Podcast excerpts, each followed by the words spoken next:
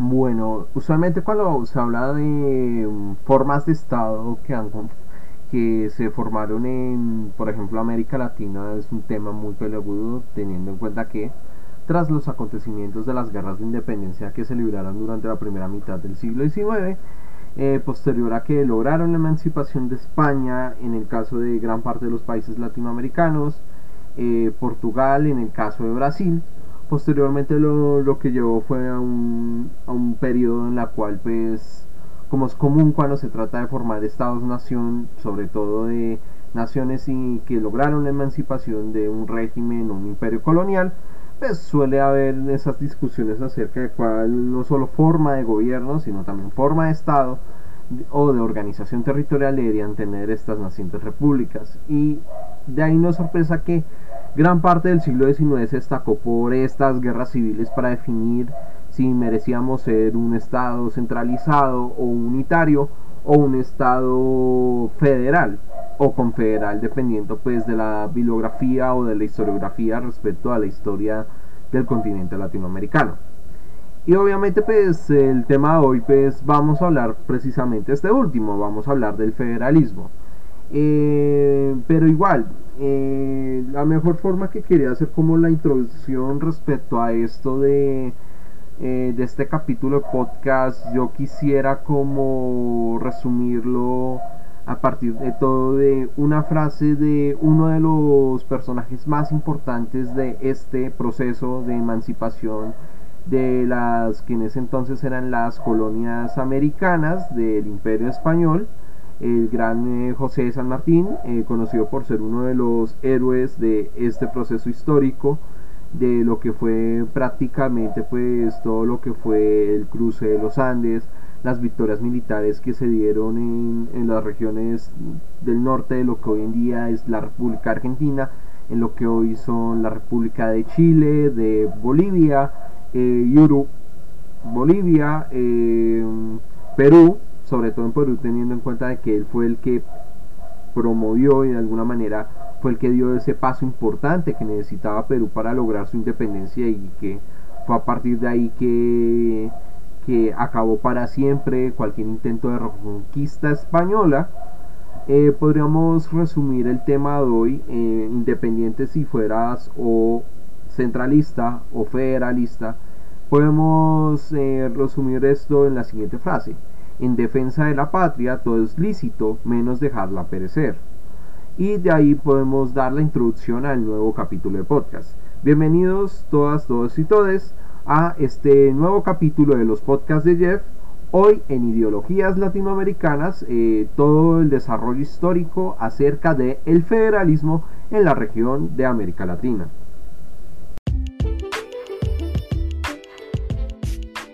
Los podcasts de Jeff experiencias personales en el mundo académico laboral mientras hablamos de historia, política, cultura pop, arte y literatura.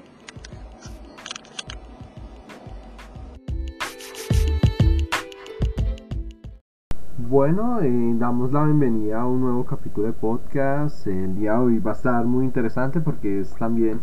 otro otro sección de este podcast que también lo dejé un poco en el tintero y que estoy desempolvando de a poco, que es el tema de, o más bien, es la sección llamada Ideologías Latinoamericanas, acerca de cómo eh, ciertas ideologías, ciertas doctrinas políticas, eh, algunos de origen latinoamericano, otros que no es de todo origen tan latinoamericano, pero que de alguna manera eh, influyó de alguna forma en la historia política, social y quizás económica de pues, de los territorios que conforman América Latina. Entonces quería más que todo pues eh, hablar sobre un tema que quizás eh, quizás es muy común, es muy mainstream si estamos en lo que hoy en día son los territorios de México, Argentina, Venezuela, eh, posible, Venezuela, Brasil, México y o sea, estos cuatro territorios que lograron de alguna manera que,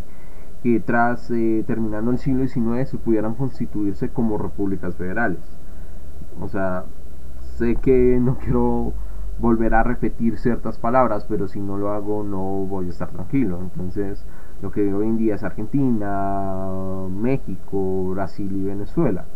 Pero también, eh, también es un tema que aún sigue llamando mucho la atención y que aún así, a pesar de que los territorios hoy en día se consideran eh, unitarios o centralistas, pero que aún así siempre ha existido cierto debate o cierto tema inacabado respecto a qué es lo más adecuado para el desarrollo de estas naciones, si seguir apoyando procesos de descentralización administrativa o territorial o ya ir de lleno a un sistema federal, es decir, un sistema en la cual eh,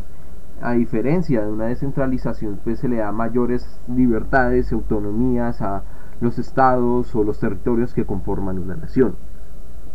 Y antes de empezar en sí con el podcast, es necesario dejar en cuenta, dejar claro ciertos conceptos, más que ahora, hoy siglo XXI, la idea del federalismo no es un tema que se ha acabado del todo y de hecho aún sigue resurgiendo en América Latina aún sigue siendo esa expresión que de alguna manera eh, sigue siendo parte de algunos territorios latinoamericanos como una forma de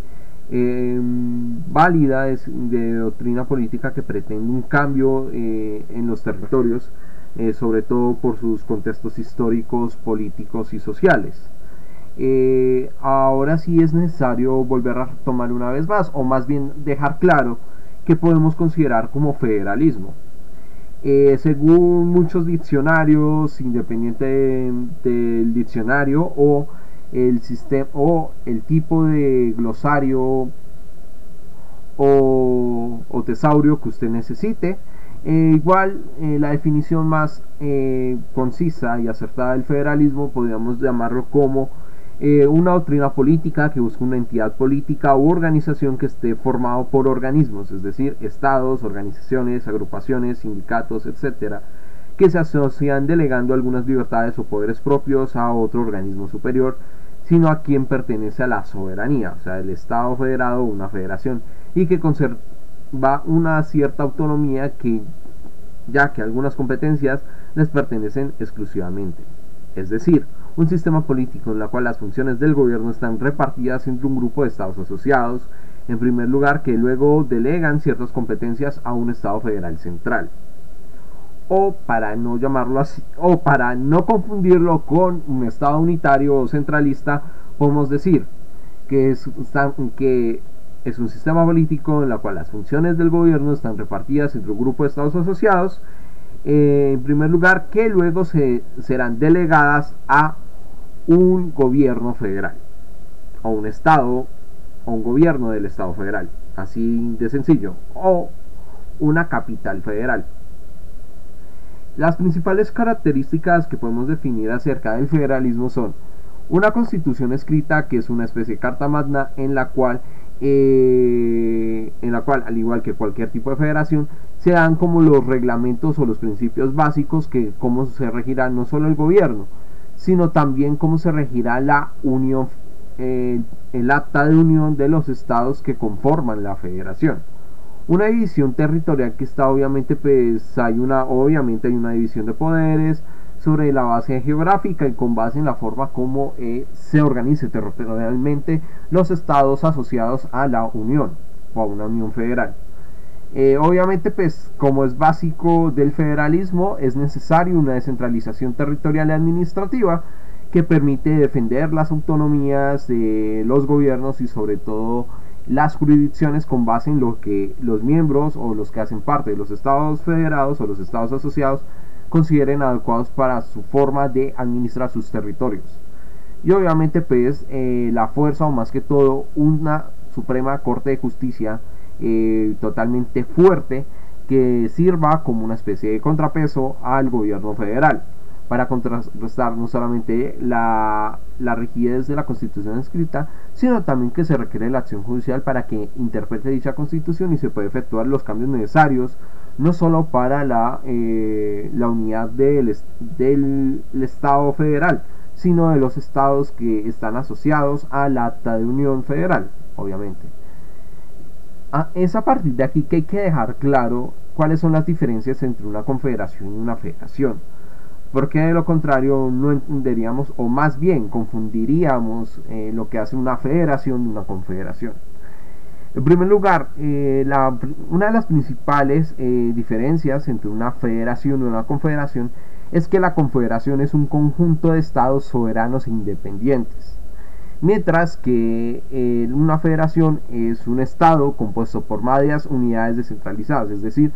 estados federados que se asociaron a un estado en específico o que hacen parte de un acta de unión hacia un estado en específico. Em, al igual, tanto en la federación como en la confederación hay poderes legislativos, ejecutivos y judiciales de la federación y de sus unidades, eh, de sus unidades administrativas o sus estados, eh, sus estados asociados. Es decir, cada estado que hace parte de la federación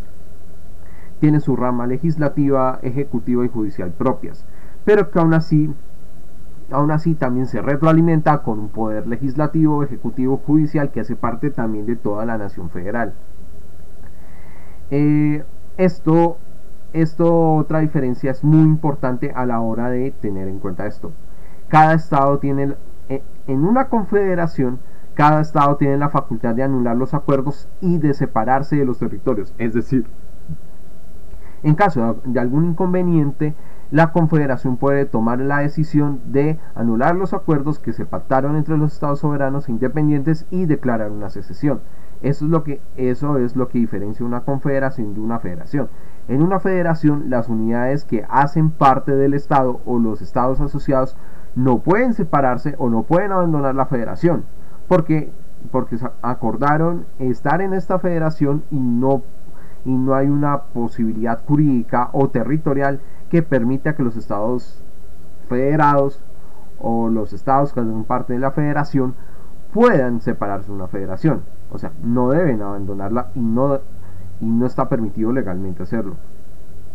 Eh, eh, también eh, hay que tomar en cuenta esto. En la confederación, las asambleas, hay una asamblea confederal para tomar acuerdos en comunidad, o sea, acuerdos comunes. En cambio, en una federación, eh, estas es una asamblea en la cual, en la cual las competencias eh, están, son exclusivas, compartidas concurrentes de la federación y las unidades concurrentes. Es decir, las competencias del gobierno federal también son compartidas con las de los estados federados. Por lo tanto, esto, a diferencia de una confederación en donde hay una autonomía o una autonomía absoluta, acá en el tema de la federación hay una autonomía, claro, pero es una autonomía condicionada a competencias compartidas y comunes con el gobierno federal. Es decir, se les respeta ciertos eh, elementos eh, ciertas autonomías, pero también hay unas competencias que comparten con el gobierno federal y por lo tanto la responsabilidad del, en, en caso de que ocurra un error o se comete un error de parte del gobierno federal, también estas responsabilidades se las asume con los estados federados que hagan parte. Eh, y ya, eh, de hecho creo que esas son como las características importantes para tener en cuenta las diferencias entre una confederación y una federación. Otros elementos a que tener en cuenta, ya que posteriormente vamos a hablar un poco de la historia del federalismo en América Latina, es eh, que hay dos tipos de sistemas de federalismo, o al menos las que más se conocen. Es el federalismo simétrico, que está basado en la igualdad de las competencias para cada organismo, es decir, cada territorio tiene los mismos poderes y está en igualdad de condiciones, pero también eh, comparten de alguna manera responsabilidades y competencias con el gobierno federal. En cambio, el federalismo asimétrico dispone un estado en el que habrá uno o varios territorios con más atribuciones que el resto. Y esto hace que haya, y esto es lo que haya diferencias acerca de, las competencias y por lo tanto hay estados que tienen mayor importancia o, mayor eh, mayor importancia, aparte obviamente de la, eh, de la ciudad capital federal, de la, de la capital federal, que tienen más competencias o tienen más responsabilidades o más atribuciones que el resto de los estados. Y eh, que sea normalmente pues en países con una historia multicultural y que lo que hace este tipo de cosas es dar a entender que también se da a entender esta, eh, lo complejo que es el tema de reconocer las diferencias de una región respecto a las demás, es decir, las complejidades, eh, si se puede decir, acerca de eh, qué estados, qué ciudades son más importantes que otro al momento de aplicarse estos principios del de, Estado federal.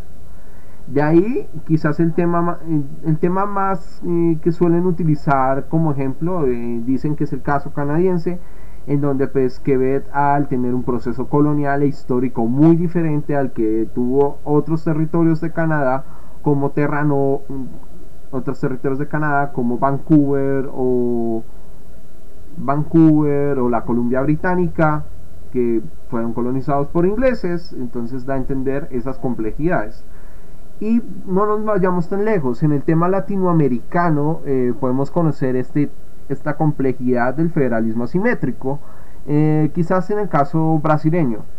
que, que, hay eh, mayor, si se puede decir, es en que el Estado federal tiene más disposición por más unos estados que otros. Y más tarde vamos a hablar de cómo en los primeros años de Brasil, como república, como república federal, eh, hubo una especie de supremacía de parte de, de, los estados de Sao Paulo y de los estados de, de los estados de Sao Paulo y del estado de, por supuesto, de Río de Janeiro. Es decir, que en los primeros años de la República Federal, eh, eh, las funciones y si se puede decir que que el Estado federal en estos territorios pues fueron más asimétricos y que había mayor hegemonía de parte de estos territorios, de lo que es Río de Janeiro y Sao Paulo, que del resto de los estados federales de Brasil. Y que incluso ya posteriormente cuando se constituyó la actual, la actual capital de la República Brasileña, que es Brasilia, igual, igual, si bien limita un poco más y ya, y ya pues se le fue bajando un poco el tema del federalismo asimétrico en Brasil, igual sigue siendo un estado federal asimétrico en la cual hay unos estados que, tienen más atribuciones o que tienen eh, mayores beneficios que otros estados eh, que otros territorios federales que es en el caso de Sao Paulo o, Río de Janeiro que tienen más preponderancia que otros estados como qué sé yo eh, Río Grande del Sur o incluso Río Grande del Sur o el estado de Sucre de Brasil, como por dar un ejemplo. Y otra cosa que también quería dejar claro antes de que empecemos de una vez con el tema del federalismo, eh, de la historia del federalismo en América Latina, es necesario dejar claro que, que si bien me voy a basar mucho en hechos y acontecimientos históricos, también voy a basarme en tres artículos o tres trabajos que se hicieron acerca de lo complejo que es el tema de la historia del federalismo en América Latina, que es federalismo versus descentralización en América Latina, de el profesor de política de la Universidad de California, eh, Kit Eaton, eh, que, es un, que durante más de 25 años se ha dedicado a trabajar y a trabajar relacionado con temas de, de, política, de política, organización territorial y formas de gobierno en América Latina. El fracaso del federalismo en América Latina, un estudio comparado con la cultura federal de los Estados Unidos de Norteamérica. Eh, este es un trabajo hecho por, eh, mm,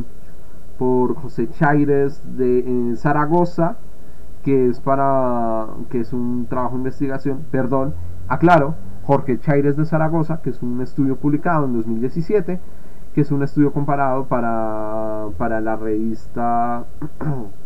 para la revista Via Juris, es decir, una revista dedicada a estudios del área de Derecho y Ciencia Política de la, de la Universidad Los Libertadores y el siguiente o el último, el último trabajo en la cual me basé para este tema de el federalismo en América Latina sería de Ernesto Soto Reyes Garmendia de la Universidad Metropolitana de México que es eh, Federalismo, Sociedad y Globalidad los retos por venir del federalismo. Y a partir de esto, de estos estudios, eh, también quiero dejar claro que voy a hacer no voy a hacer como tan lineal a diferencia de, de la vez pasada cuando hablé del bolivarianismo, sino que acá voy a desarrollar un poco una, una, especie de eh, desarrollo lineal, pero que habrá momentos en donde voy a hacer pequeños paréntesis o paréntesis grandes en las cuales voy a aclarar ciertos temas o hablar de ciertos aspectos y al mismo tiempo pues daré mis opiniones y también voy a hacer como y voy a también al mismo tiempo pues dar mis em, tratar como de, de dejar claro que hay algunas ideas de las cuales no estoy de acuerdo sobre todo el del el del artículo sobre el fracaso del federalismo y más o menos explicar el por qué creo que el tema del federalismo es un tema, no solo es un tema complejo, sino también es un tema interesante y en la cual siento que por diversos motivos no se le ha dado una profundización respecto a que, porque desde mi punto de vista también es válido un federalismo o una cultura federal en América Latina, que obviamente se diferencia de las ideas eurocentristas, sobre todo de Estados Unidos y obviamente pues, de Europa. Y ya a partir de estas pequeñas aclaraciones vamos a continuación hablar un poco del desarrollo histórico del federalismo y algunos aspectos claves respecto a a, por qué solo en cuatro territorios, es decir, Argentina, Brasil, Venezuela y, México, se logró de alguna manera eh, los procesos que llevaron a que hoy en día estos territorios son considerados estados federales.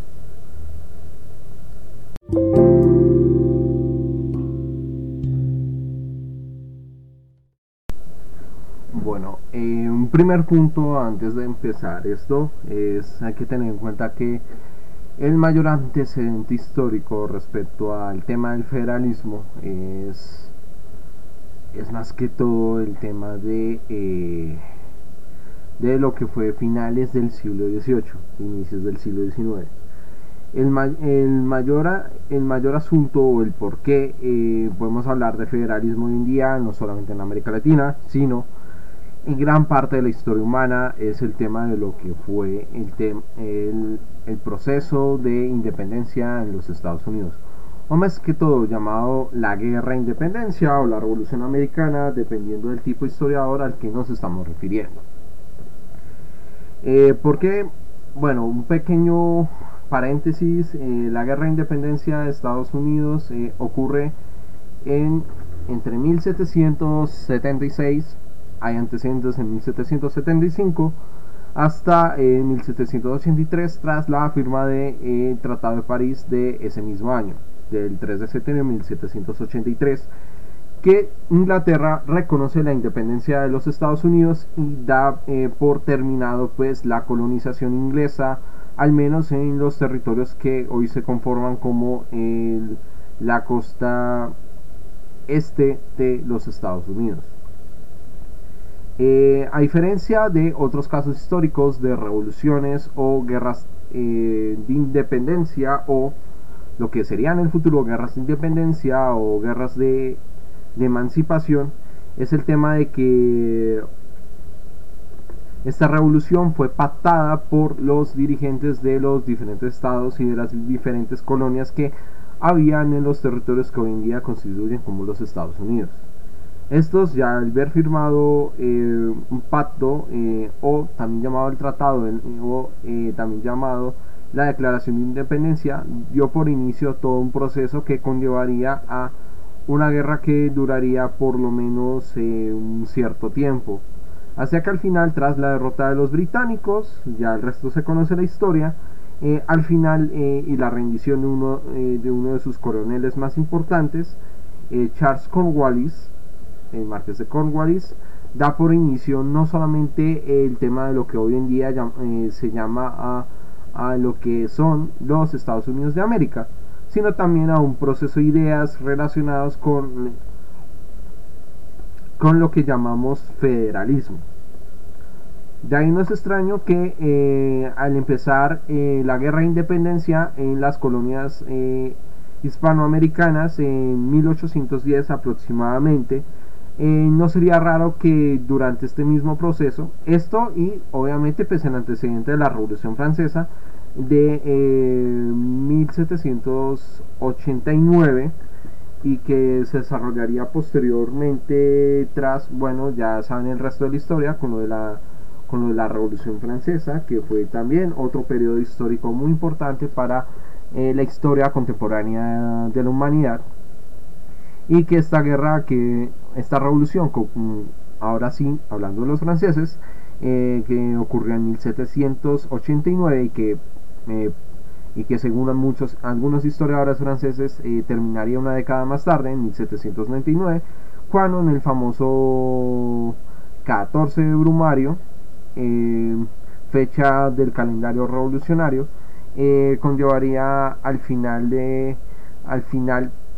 al final adecuado de la Revolución Francesa, 14 de Brumario,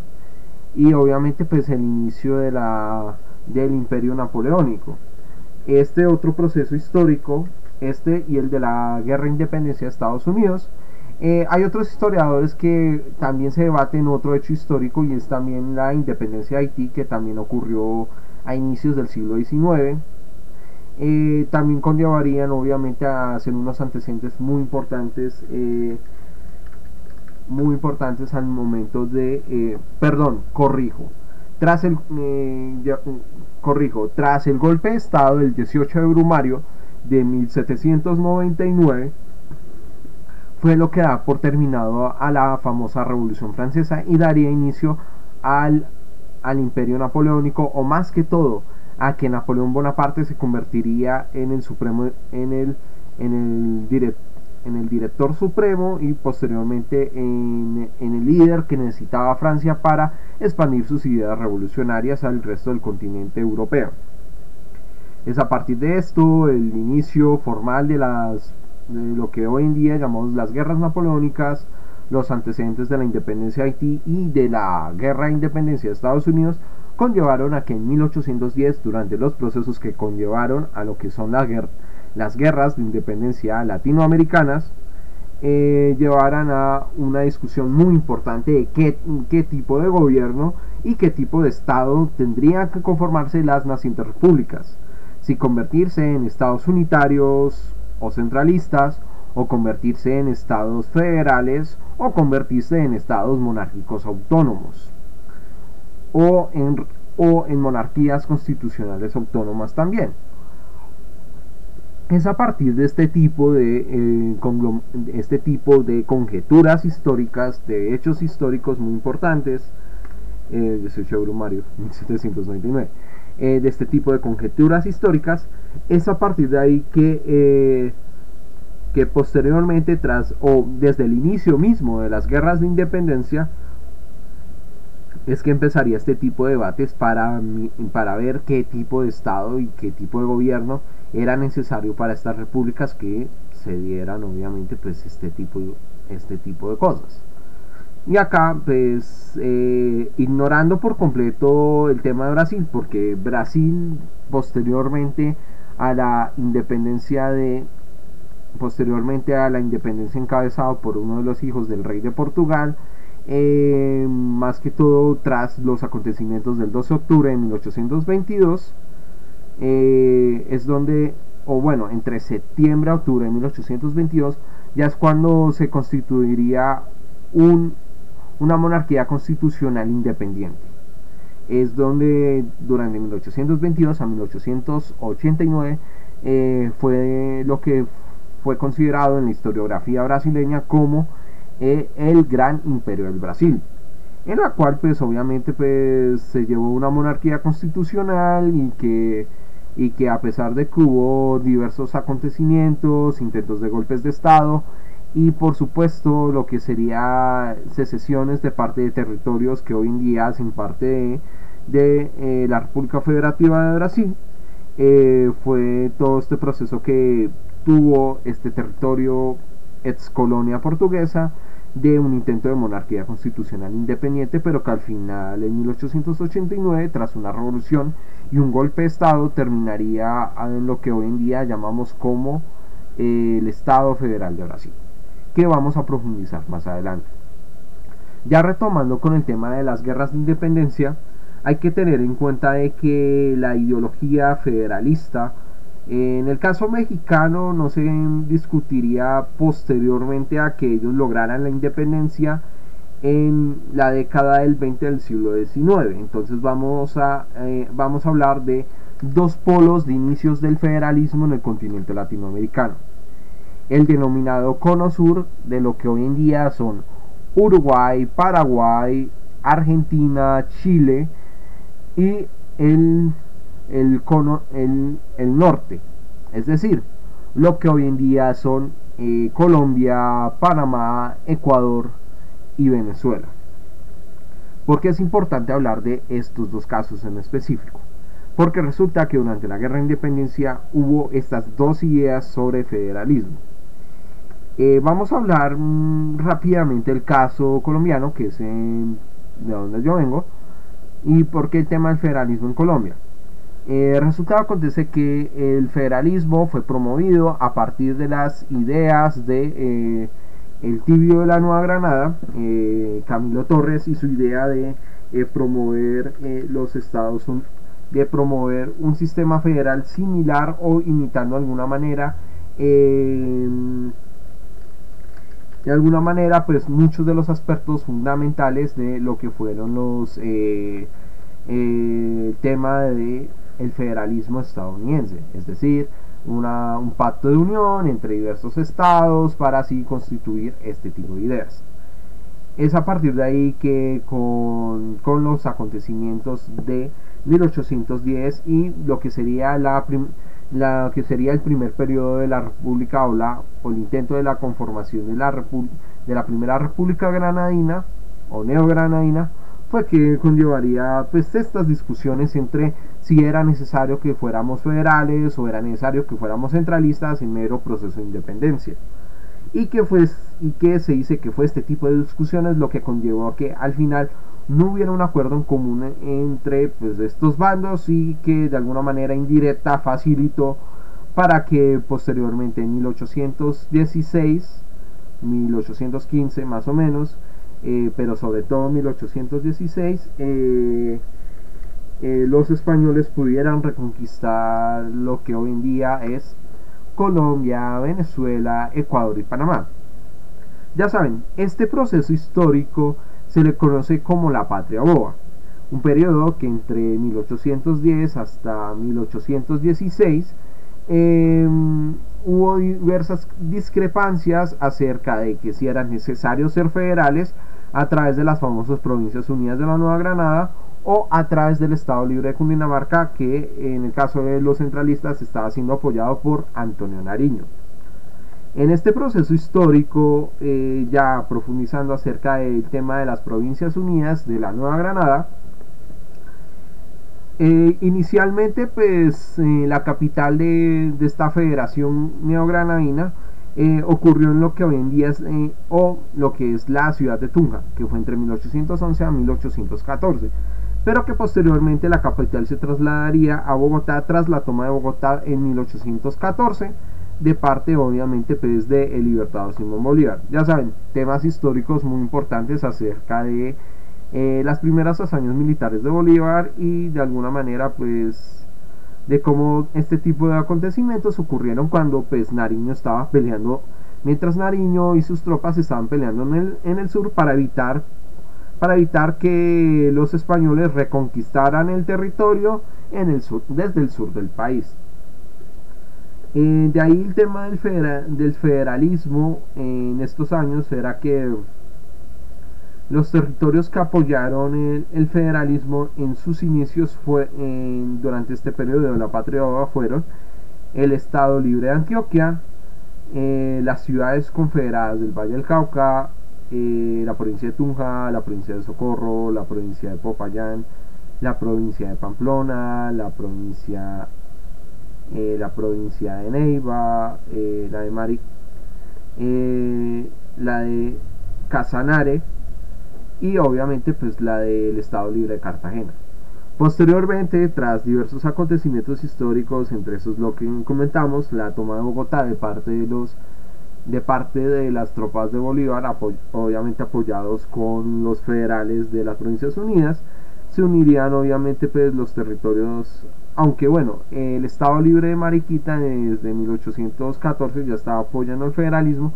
pero sobre todo los estados que faltaban, es decir, el estado de Cundinamarca, el estado de Mariquita y el estado del Chocó. estos territorios, tras los acontecimientos de 1814, se unirían a las, a las Provincias Unidas. Eso, y aparte de que hubo una especie de pacto de,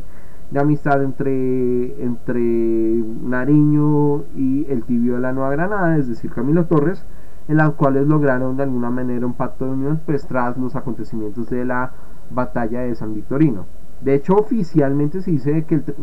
que desde el 30 de mayo de 1813 se dice, de manera se dice que de manera oficial se dio fin a esta guerra civil, pero que otros historiadores sostienen que no sería hasta la toma de Bogotá en diciembre de 1814 en la cual se da por definitivo el final de la guerra de la primera guerra civil durante el proceso de independencia y el resto ya es historia. Eh, al final, este tipo de desgaste militar permitió que, la, que los españoles se les facilitara un poco el tema de la reconquista y a pesar de que Cartagena resistió lo más que pudo tras que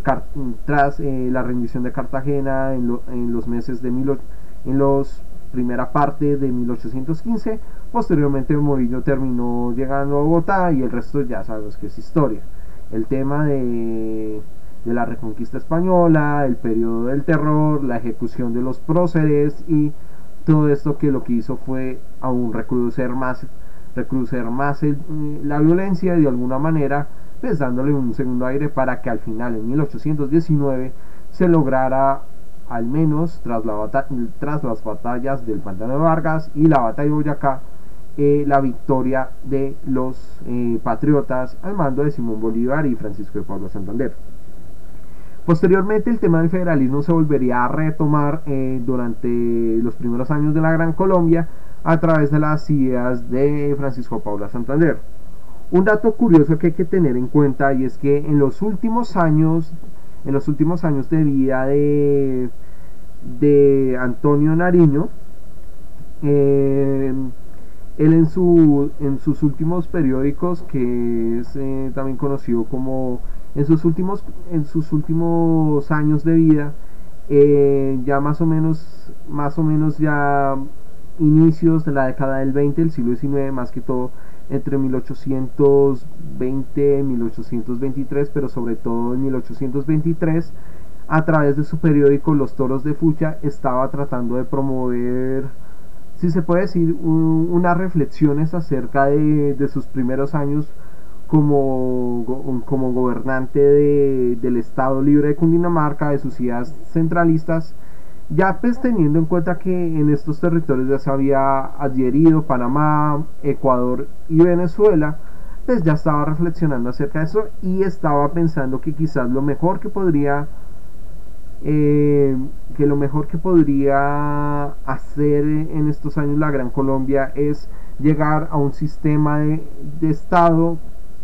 eh, de manera paulatina la cual se acercara cada vez más al federalismo. Eso era lo que estaba promoviendo Nariño en sus últimos años de vida, sobre todo en 1823, año en que falleció. Otra cosa que también quería dejar claro acerca de esto es que de hechos en este tipo de, de hechos en este tipo de periódicos en la cual es donde se le acuña la famosa frase de la patria boba. Ya terminando de hablar acerca de, por ahora, del tema del federalismo en la parte norte de América Latina, o bueno, en la parte norte de Sudamérica, eh, de Sudamérica, vamos de una vez a cómo fue el desarrollo o los orígenes del federalismo en el cono sur, pero sobre todo eh, en lo que hoy en día es el territorio de Argentina. Los orígenes del federalismo vienen, al igual que ocurrió con la revolución, tras los acontecimientos de las juntas de gobierno en lo que en ese tiempo era la Nueva Granada en 1810, el federalismo en lo que hoy en día es la República Argentina eh, proviene desde los tiempos mismos de la Revolución de Mayo, es decir, eh, aquel, eh, aquel 18 al 25 de mayo de 1810 en donde obviamente pues ocurrió una, una revolución en la cual eh, se destituyeron a los oidores de Buenos Aires y se dio todo el proceso de lo que fue el proceso de independencia de lo que hoy en día es la República de Argentina. Curiosamente, mm, curiosamente, este es de los pocos territorios a los cuales los españoles nunca pudieron reconquistar al momento mismo en que ocurrió el tema de la reconquista española, por lo que desde el sur, desde el cono sur, se estaban mandándose tropas, equipamiento, alimento y fusiles para seguir, para seguir apoyando los ejércitos patriotas hacia los territorios que hoy constituyen la actual, los actuales Chile, Bolivia y Perú. Fuera de eso, en los primeros años del federalismo, en las épocas de la guerra de independencia en Argentina y de la Revolución de Mayo, viene de parte de una de las figuras más importantes de la historia del Cono Sur, que es el famoso José Gervasio Artigas. Él estaba promoviendo por una idea de federalismo y es considerado el fundador de lo que es la Unión de los Pueblos Libres, es decir, una confederación, un, intento de, federal, de, fe, de Estado federal, pero que era una confederación de provincias aliadas de, las, de lo que hoy en día, de lo que en ese tiempo eran las provincias, las provincias unidas de, del Río de la Plata. Él, también, eh, él a través de la Liga Federal, lo que pretendió de alguna manera es que lo mejor que pueden hacer los estados que se iban a independizar de lo que en ese momento era el virreinato del Río de la Plata, era, era prácticamente pues la idea de promover un gobierno federal. Debido a los, a los hechos históricos y sobre todo eh, históricos, eh, sociales, pero sobre todo en la forma como se colonizaron los territorios de, eh, pues, de, lo que hoy en día es el Cono Sur, es decir, Argentina, Chile, Bolivia, eh, Uruguay, Paraguay, esos territorios. Más teniendo en cuenta de que, de que el virreinato del Río de la Plata es un virreinato prácticamente joven, es decir, se estableció entre 1776 curiosamente la misma fecha en que estaban ocurriendo los acontecimientos de la guerra de independencia en Estados Unidos hasta obviamente pues el, hasta obviamente el inicio de la revolución de mayo. Otros consideran que es a partir de 1814 debido al hecho de que de que tras diversos acontecimientos guerras y batallas el, el, el eh, bueno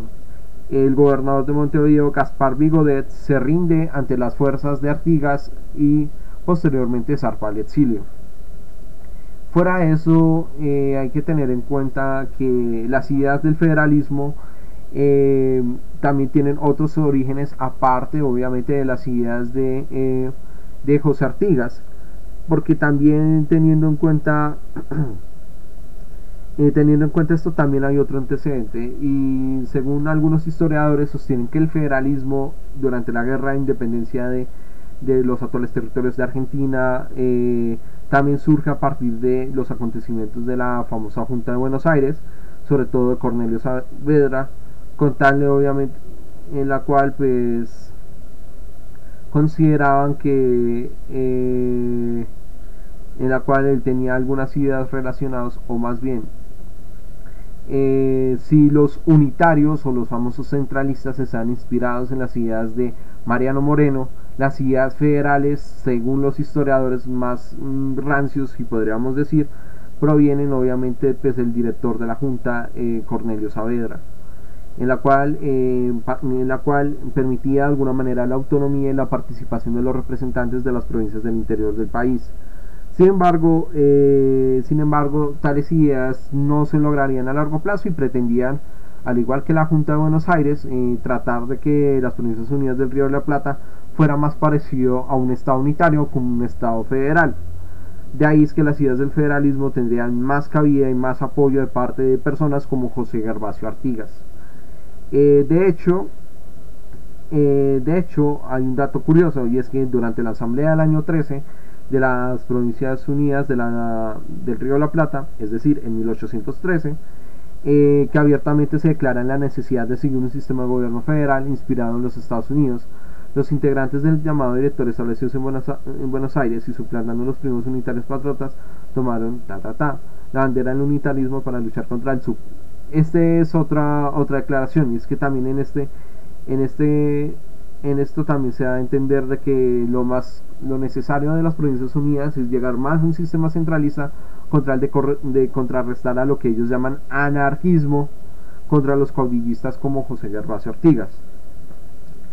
Eh, y posteriormente esta idea se seguía apoyando posteriormente pues tras la declaración absoluta de independencia de Argentina en aquello en aquel suceso de el primer de el 9 de julio de 1816 cuando en lo que fue el famoso Congreso de Tucumán que las Provincias Unidas Unidas del Río de la Plata optaron por no solamente independizarse de manera absoluta o declarar su independencia de manera absoluta del Imperio Español, sino también de que pretendían que a largo plazo las Provincias Unidas de la nueva las Provincias Unidas del Río de la Plata siguiera un modelo unitario. Sin embargo, tal idea no se logró, debido a que si bien, el, si bien Artigas sería sacado del camino, ya terminando eh, eh, la década de 1810, eh, tampoco las Provincias Unidas de, del Río de la Plata se, con, se salieron con la suya, debido a que prácticamente tras diversos acontecimientos, pero sobre todo un acontecimiento que es necesario tener en cuenta. Eh, ya terminando o ya en 1820 eh, en 1800 eh, ya para la década de 1820 tras haberse logrado la independencia sin embargo no lograron pues de alguna manera prevenir de alguna forma que los que los líderes caudillistas y sobre todo seguidores del, modelo federal eh, del modelo federal pudieran eh, no evitaron que estos liderazgos se siguieran creciendo hasta el punto de que ya terminando la década de,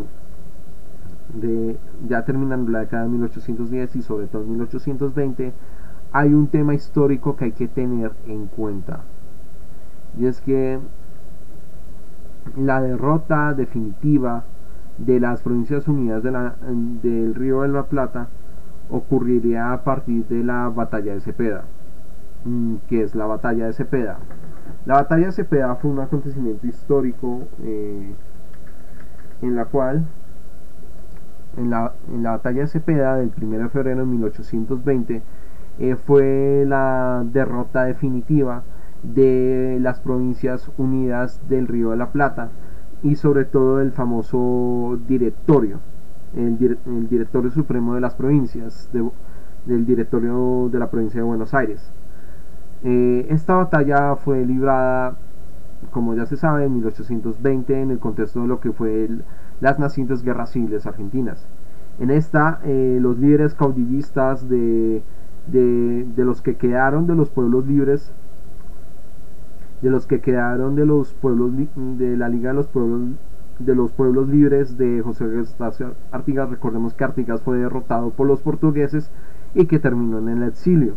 Mientras que sus otros líderes como eh, Francisco Ramírez, Stanislao López, eh, Pedro Campbell y José Miguel Carrera derrotaron a los líderes del directorio y lograron que al final eh, hay que recordar que José Miguel Carrera era un prócer chileno y que él tendía ideas también similares al federalismo. Y fue este, y fue este tipo de guerra, mm, esta batalla fue lo que dio por terminado eh, eh, no solamente el fin del directorio, la desilusión del Congreso, el fin formal, o sea, el fin práctico de las Provincias Unidas la, del Río de la Plata, sino también la abolición de la Constitución Argentina de 1819 que pretendía en efecto un gobierno unitario. A partir de ahí ya es cuando las provincias unidas, o más bien los regazos que quedaron de estas provincias, terminaron ya optando un sistema de modelo federal y que posteriormente en la historiografía argentina se conocería el periodo entre 1820 hasta 1830 o más que todo 1830 eh, bueno, eh, casi 1830, más o menos así. Bueno, eh, digámoslo, entre 1820 hasta la década de 1830 sería conocido como el, como el periodo de, los, de las provincias autónomas. Otros un poco más tradicionalistas, más conservadores, consideran que es conocido como el gobierno, como la anarquía del 20, debido a que debido a que estas esta época de las autonomías provisionales fue lo que mm, fue en donde en donde en donde en la práctica más que una federación o una o ideas federalistas en, lo que hoy en día es Argentina es más similar a ideas más llegadas a, la confederación. De ahí no es sorpresa de que los liderazgos eran más fuertes de parte de los, de los caudillos y los líderes de, de las provincias que obviamente pues el que era considerado el presidente o el representante de las relaciones exteriores de parte de todo lo que esos territorios conformaron como las Provincias Unidas del Río de la Plata. Eh, de ahí no es sorpresa de que no solamente donde acá da el origen a las famosas guerras civiles argentinas, sino también a, las primeras guerras entre, entre lo que se consideraron unitarios y federales. Y de ahí hubo diversas discrepancias, diversas ideas de cuál idea de federalismo era adecuado, cuál ideas de unitarismo era adecuado y este tipo de periodos históricos muy importantes. De ahí es que, de ahí es que figuras como Manuel Dorrego, eh, Bernardo Rivadavia, Juan Manuel de Rosas, Bartolomé de Mitre, eh, tendrían relevancia en este tipo de periodo, pero sobre todo un periodo posterior que fue cuando, cuando eh, entre la década de 1820 hasta la época hasta 1835 que fue cuando tras este periodo de, provincias autónomas o, de, anarquía del 20, es cuando al ser nombrado gobernador de Buenos Aires, encargado de las relaciones exteriores de la Confederación Argentina, es a partir de aquí donde tras eh, con el gobierno y el poder de Juan Manuel de Rosas se da inicio a lo que, a lo que fue la Confederación Argentina. De hecho, otros historiadores sostienen que más bien la anarquía del 20 terminó a partir de 1831 cuando Rosas empezó a gobernar y es a partir de acá en donde ya empieza el tema de eh, el tema del famoso pacto federal en la cual da inicio a todo este proceso más de la federalización de Argentina que posteriormente vamos a, a seguir hablando. Ya habiendo logrado hablando de estos dos procesos eh, o dos procesos de los inicios del federalismo en estos territorios, ya es momento de hablar ya sobre todo acerca de eh, la obra El fracaso del federalismo en América Latina, un estudio comparado con la cultura federal de los Estados Unidos de Norteamérica, escrito por Jorge Chaires Zaragoza y quien está pues sostiene o porque él sostiene que el federalismo en América Latina eh, no funciona según sus opiniones. Y, y, que aquí también vamos a hacer nuestras, nuestras diferencias y más que todo nuestras opiniones. Según los apuntes sobre esta obra de 2017, él considera que las diferencias entre el federalismo estadounidense con los de la unificación cultural y eh, las diferencias entre el federalismo estadounidense y el federalismo latinoamericano radica en sobre todo algunos temas en común eh, como la unificación cultural y autogobierno entre los gobiernos regionales con, institucional, con institucionalidad presidencialista. En el caso latinoamericano, el federalismo sufre las dinámicas de casi cargo político, pues las élites regionales que pactan con el poder con el poder federal para fortalecer el clientelismo y la corrupción. Eh, también hay que tener en cuenta que otra de las ideas que sostiene es los debates en torno a la defensa del sistema federal como defensa de la autonomía regional en aspectos jurídicos y legislativos frente a la autocracia formal promovida por el poder central y esto hace que diferencie el federalismo del de el sistema unitario o centralista e incluso fomente la democracia de los estados y la participación política de los ciudadanos. Mm, ok, pero más que todo porque en las conclusiones él sostiene de que para él el federalismo en América Latina es un fracaso. Eh, las conclusiones respecto a las dificultades de una adecuada un adecuado federalismo en América Latina se ve a la falta de una cultura federal en sus territorios e ideas liberales más sólidas por su pasado colonial, que impidió de cierto, cierto grado autogobierno e instituciones de autonomía jurídica, y la, y la unificación cultural y tradicional de la colonización española y portuguesa. A diferencia de los Estados Unidos que, eh, que se dieron ideas liberales de autogobierno y, y de, de, autogobierno sólidos para combatir eh, la corrupción y sobre todo la, sobre todo, eh, la unificación cultural y tradicional de las colonizaciones. Pues eh, para nadie es un secreto que tratándose de Estados Unidos o de Canadá, lo estoy parafraseando, eh, Canadá se lograron ya que aparte de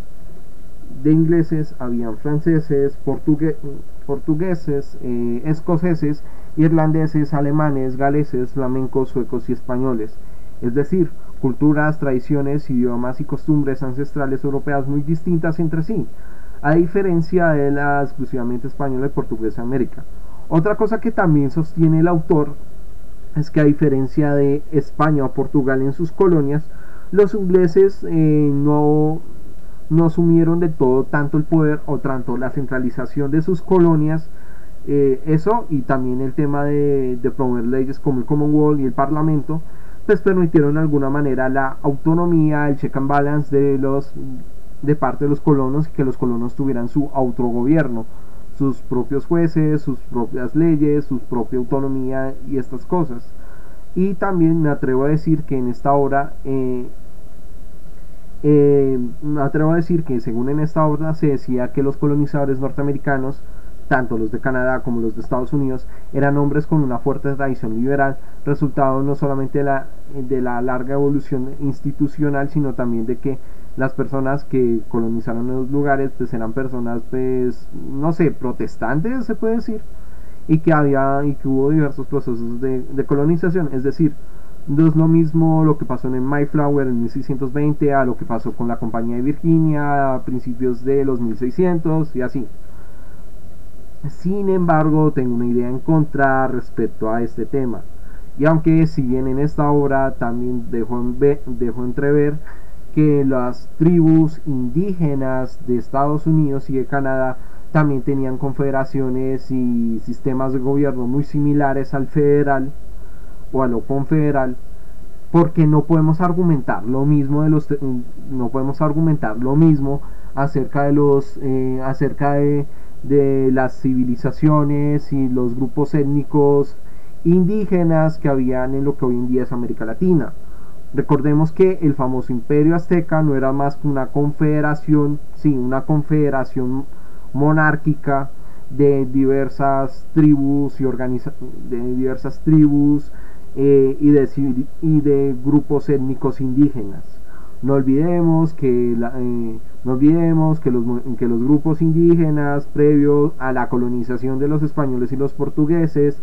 tenían un sistema de gobierno y de administración muy similar a lo que hoy podríamos llamar federal. Por lo tanto, uno de mis puntos que considero que, no digo que es un punto flojo porque no lo es, pero sí digo que un punto en contra acerca de esta obra es, es eso. Sí sé que de que los procesos de colonización en, esta, en Norteamérica permitieron alguna y que no hubo tanta centralización del poder de la corona colonial a las a las colonias a tal punto que pues permitieron que los colonos de esos territorios tuvieran sus su autogobierno, sus leyes y su forma de administrar sus territorios porque no es válido decir lo mismo de los territorios que fueron colonias portuguesas en el caso de Brasil o que fueron colonias españolas en el caso de pues, los países de los países también de algunos países latinoamericanos. De hecho, si no estoy mal, durante el periodo de los Austria, es decir, antes de la antes de las reformas borbónicas en el siglo XVIII, eh, si bien hubo una centralización del poder, de manera práctica no se aplicaba tal. Recordemos esta frase muy, muy común de la colonia que se decía, se obedece más, no se cumple. Es decir, que las colonias españolas en América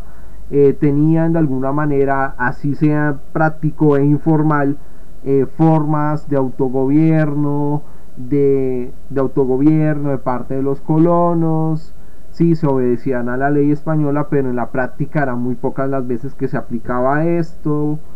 y que de alguna manera había cierto grado de autogobierno de las ciudades que fueron parte de la, pues en ese tiempo, el reino de la Nueva Granada, de la Capitanía General de Chile, de la Capitanía General de Venezuela, de la Real Audiencia de Quito, de en ese tiempo la Intendencia o la Real Audiencia de Buenos Aires, de la de Montevideo. Ustedes me entienden, había cierto grado de autogobierno. Del caso brasileño es un poco más complejo porque a diferencia de los españoles en la cual no permitieron que los criollos pudieran tener pudieran tener poder, es decir, pudieran participar del gobierno, en el caso, en el caso portugués fue diferente. Los criollos portugueses pudieron participar del gobierno con los, con los nacidos en Portugal. Y de hecho hubo leyes educativas y leyes que permitieron que los criollos portugueses pudieran estudiar en Portugal, administrar en los territorios de, Brasil y por supuesto permitieron que los criollos también pudieran participar del poder junto con los, con los eh, portugueses provisionales. De ahí no es raro el por qué de alguna manera en la década del 20 del siglo XIX, cuando los brasileños independizaron de los eh, de los portugueses, pues se estableció una monarquía constitucional. Fuera de esa extraña explicación acerca de esta idea en contra, acerca de, pues, de esta percepción eurocentrista, acerca del federalismo, eh, podemos decir de que sí hubo una especie de cultura federal en América Latina. Claro, no en la forma como, como se le veía el autor, pero sí una especie de cultura federal. Vuelvo a insistir en mi punto. Durante la época precolombina, eh, la Confederación Muisca era una confederación de reinos eh, los mapuches se organizaron a, partir de ideas confederadas en común. Claro, no es lo mismo, no es lo mismo como lo vemos ahora, pero tenían ideas de, similares. Ni hablar de los iroqueses en Norteamérica, ni hablar de las, de las tribus étnicas de México. Es decir, si había una cultura federal, solamente, no solamente en este tema de la cultura federal, es que no ignoremos la diversidad étnico-cultural que había en los territorios antes de la llegada de los españoles y pienso que era lógico que la mejor forma de que pudieran administrar esos territorios de parte de comunidades indígenas pues era a través de un sistema de, administración de organización territorial muy similar a, una, a un federalismo, una confederación, es lógico. De ahí había autonomía en algunas entidades locales, y de ahí no me sorprendería de, que en el periodo de los Austria, vuelvo insisto, sobre ese más no se cumple, hubo cierto grado de autonomía de parte de las de los territorios locales de, la colonización de ese periodo colonial español. Ya posteriormente, con las reformas borbónicas, pues se centralizó aún más el poder de parte de los de, las reformas borbónicas, se centralizó más el poder y se trató de ser cada vez más centralista. Y de ahí no es sorpresa el por qué, pues durante el proceso de independencia, pues también hubo ideas más allegadas al centralismo, eso y posturas tipo yo tipo posetis juris, que, que para el momento de, la de haberse logrado la independencia en los territorios eh, latinoamericanos, pues se quisieron mantenerse pues las fronteras que ya estaban preestablecidas al momento mismo del,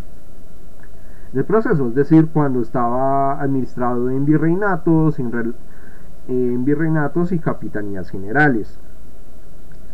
Si bien el tema del centralismo pues cogió con más fuerza en algunos territorios latinoamericanos, recordemos que Chile trató de ser federal durante el periodo de 1824, sobre todo con las famosas leyes federales, pero que al final terminó fracasando y, y optaron porque, perdón, aclaro, las leyes federales de 1826 en Chile, pues se trató de que, de que a largo plazo Chile se volviera en un territorio federal, pero al final no se lograron porque no solamente los conservadores no se pusieron de acuerdo, sino que los liberales chilenos consideraban que no era tan buena idea volver a Chile federal, por lo que al final abandonaron el federalismo. Paraguay desde sus inicios no tuvo ningún problema en aceptar el Estado unitario debido al, pues, al territorio que tenía, entonces consideraron que era más fácil llegar a un territorio unitario. Eh, Uruguay es un tema muy complejo porque porque si bien hubo una guerra entre Brasil y Argentina respecto al tema con Uruguay, al final eh, Uruguay se constituyó como, como un estado centralista a partir de 1830.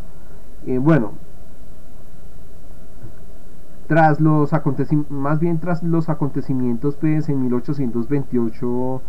eh, se dio inicio a lo que a lo que sería pues eh, la actual República Oriental de, Uruguay pero que mm, volvemos a insistir en este punto eh, tras sí en 1828 ya es con la constitución del mismo año pero que no sería hasta la promulgación de, de la constitución en 1830 que ya podemos decir de que de que el Estado Oriental de Uruguay se constituiría como un Estado unitario. Eh, Bolivia, si bien al igual que otros territorios de América Latina, eh, trató de ser un, estado federal, e incluso hubo una guerra federal entre finales del siglo XIX e inicios del siglo XX, pero al final al lograr los liberales tomarse el poder, optaron de que lo mejor que podían hacer por Bolivia era mantener el estado unitario. Se hicieron reformas liberales, pero nunca llegaron a una federación. Y aquí podemos seguir todo el día respecto a la historia del federalismo. Y ya teniendo en cuenta esto, eh, vamos a continuación a hablar de la, eh, continuando eh, la historia del federalismo en América Latina, pero profundizando más que todo cómo se desarrolló, cómo se logró el federalismo en el siglo XIX en algunos estados, cómo hubo intentos de federalismo que no se llevaron a cabo en el siglo XIX y cómo al final en el siglo XIX y cómo durante el siglo XX se siguió el federalismo pero que con ya sea con el autoritarismo ya sea con la hegemonía del PRI en México con las dictaduras militares en el cono sur o ya sea con la centralización formal del, del federalismo en Venezuela durante la época de la Cuarta República hubo un desarrollo histórico muy interesante del federalismo en América Latina y hablaremos de ese tema. Entonces, a continuación, hablaremos del desarrollo del federalismo en el siglo XIX hasta el siglo XXI.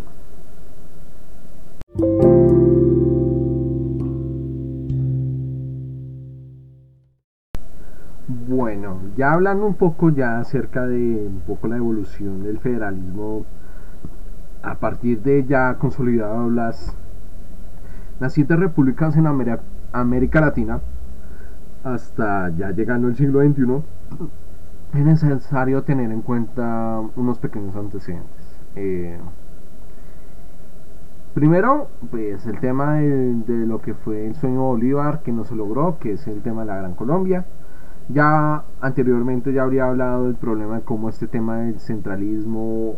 o, los unitarios o los federales y los federales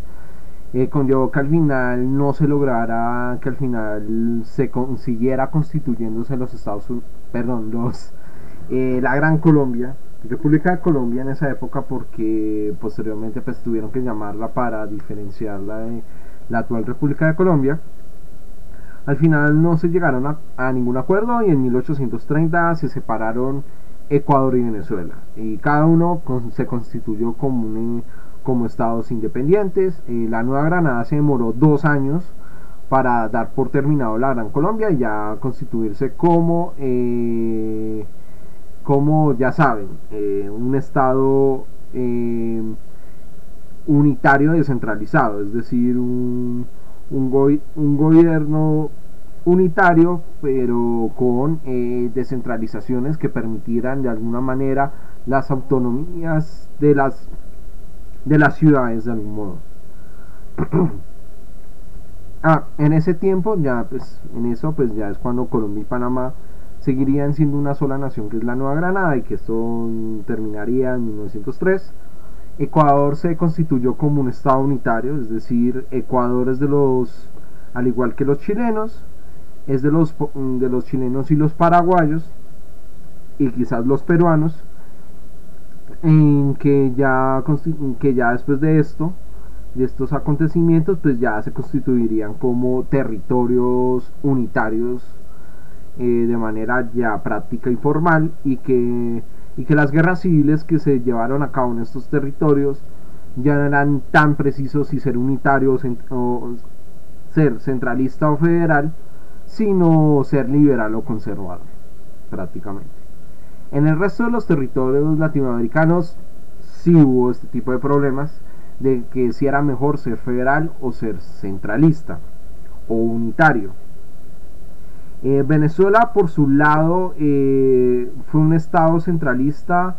a partir de 1830 y que conllevó una serie de acontecimientos históricos eh, muy interesantes respecto a esto. Y es que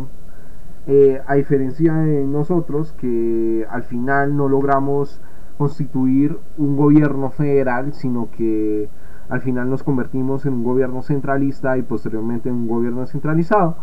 Venezuela corrió con esa suerte del federalismo. Es decir, eh, posteriormente a los años de la Gran Colombia y su, disolución, eh, la constitución de 1830 conllevó a que a que Venezuela se considera, se llamaría como el Estado de Venezuela y que duraría entre 1830 y 1864 y que hubo intentos de eh, centralismo, descentralización, eh, descentralización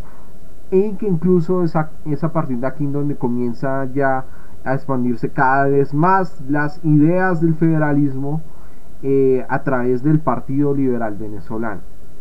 Hay que aclarar que acá a diferencia del tema colombiano, que el tema colombiano, el tema del Partido Liberal, Partido Conservador, son,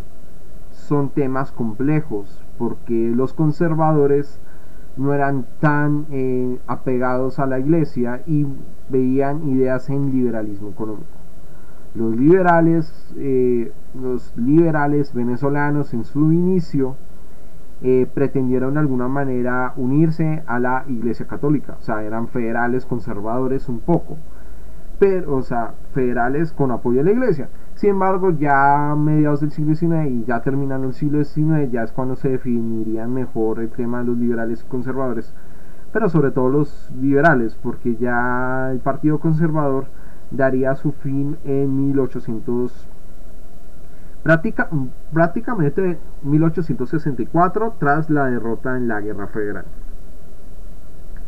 Eh, hay que tener en cuenta que las ideas del federal eh,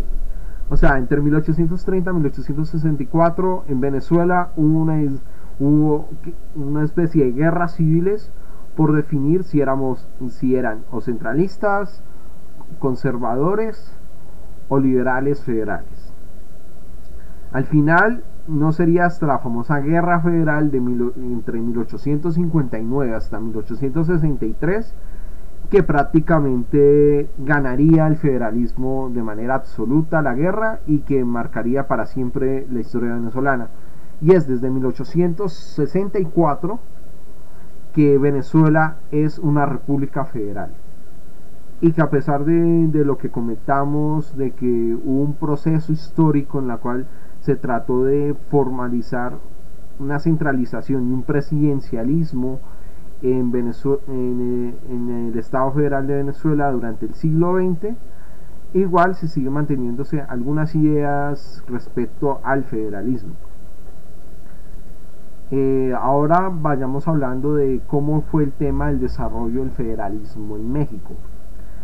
Eh, a diferencia de lo que ocurrió en los procesos de guerra e independencia, las ideas federales no se, o sea, las ideas federales no empezarían a caber en México sino a partir de el fin del primer imperio mexicano y lo que sería ah, obviamente pues el fin del primer imperio mexicano y la constitución de lo que fue la primera república federal en México entre em, la primera República Federal de México, que fue entre 1824, Federal de México, que fue entre la primera República Federal de México, que fue entre 1824 hasta hasta ya más o menos 1840, o sea, década de 1840 del siglo XIX, que fue cuando en, en, en 18, ah, perdón, aclaro, eh, la primera República Federal de México eh, fue entre 1824 y 1835, que fue el origen y las bases de lo que sería el federalismo, pero se destacó por ser un federalismo regionalista. Según autores como Luis Medina, el federalismo mexicano, eh, eh, y esto es aquí uno de los ejemplos que quiero dar como para contradecir la obra de, de la obra de Zaragoza respecto al fracaso del federalismo, es esta parte. el autor Luis Medina consideraba que el federalismo mexicano eh, tiene sus raíces y sus orígenes a partir de los a, partir de pues de, lo, de las raíces históricas de eh, la relación entre las diferentes etnias, grupos y civilizaciones indígenas y que incluso estas ideas también se siguieron promoviendo a partir de los acontecimientos de la evolución social, económica y política del periodo colonial y que se fraguaron en los últimos años de esta y en los primeros años de la vida independiente. Eh, de ahí no es raro de que, de que tras el fracaso de la, de la, del primer imperio mexicano y el triunfo de las élites provincianas, significó de alguna manera que la constitución de 1824 promovería lo que este autor consideraba el federalismo regionalista. Esta adopción del primer sistema federal fue un movimiento de la periferia al centro, resultado de una realidad política y no una copia del federalismo estadounidense. El arreglo federal de 1824 produjo una doble relación asimétrica. Por un lado, la, la federación de los estados débiles de los estados fuertes y por otro, un poder ejecutivo limitado, un Congreso fuerte. Es decir, en la primera República Federal en la práctica eh, tendría más a una república federal federal parlamentaria más que una república federal presidencialista. Sin embargo, esta situación también determinó la lucha de los años posteriores hasta 1867 aproximadamente, en la cual hubo dos facciones, los liberales y los conservadores. Los liberales que, los liberales que pretendían eh, promover las ideas federalistas que mm, las ideas federalistas en contra un poder central despótico y defender las libertades individuales, mientras que los unitarios o los centralistas les preocupaba la eficacia de un gobierno central fuerte para garantizar la seguridad nacional frente a intervenciones expansionistas, no solamente de Europa, sino de Estados Unidos. ¿Por qué es necesario hablar de este tema? Porque resulta que debido a la guerra entre liberales y conservadores en México, eh, conllevó a, lo, a que en 1835, em, sobre todo a partir de la llegada al poder, o más bien, eh, o más bien, eh, hubo diversas causas que conllevaron a la disolución de la, de la Primera República Federal en México. Primero, el caos político de 1829, o sea, había una guerra frontal entre conservadores y liberales, centralistas y federales. De ahí es que hubo un problema fiscal, hubo intentos de reforma, reformas en un proceso muy álgido de cambio. De ahí no es sorpresa que, por ejemplo, eh, de que diversos sectores políticos, entre esos la Iglesia Católica, militares, eh, eh, facciones liberales moderadas, eh, optaban de que lo, que lo que mejor necesitaba el país en ese momento era volver a un gobierno o llegar a un gobierno centralista. De ahí es que a través de, a través de la presidencia interna de, de López de Santa Ana y por supuesto de los de los gobiernos y de los gobiernos, si se puede decir, de los y de los líderes conservadores y la Iglesia Católica conllevaron a que, a que de alguna manera se estableciera en 1835 la constitución, la constitución conservadora, también conocido como las bases constitucionales que conllevaron a que al final ocurriera la primera y por ahora república centralista que tuvo el país, el país latinoamericano. Este régimen promulgado a través de las siete leyes constitucionales en 1835 dio por terminado la República Federal y estableció la República Centralista que duró 11 años y que por cierto también fue un periodo muy paila porque es aquí en este y que aquí y que aquí lo que pasó o más bien los motivos entre los muchos motivos que mencioné entre los motivos por la cual optaron por un régimen centralista era por la proclamación y de alguna manera eh, los procesos de independencia que ocurrieron en Texas y en Yucatán. Sí, Yucatán fue una república independiente entre 1841 a 1848 aproximadamente. O sea, ocurriría posteriormente durante este periodo de la República este periodo de la República Centralista de México. En Texas, en cambio, es un proceso muy ágido en la cual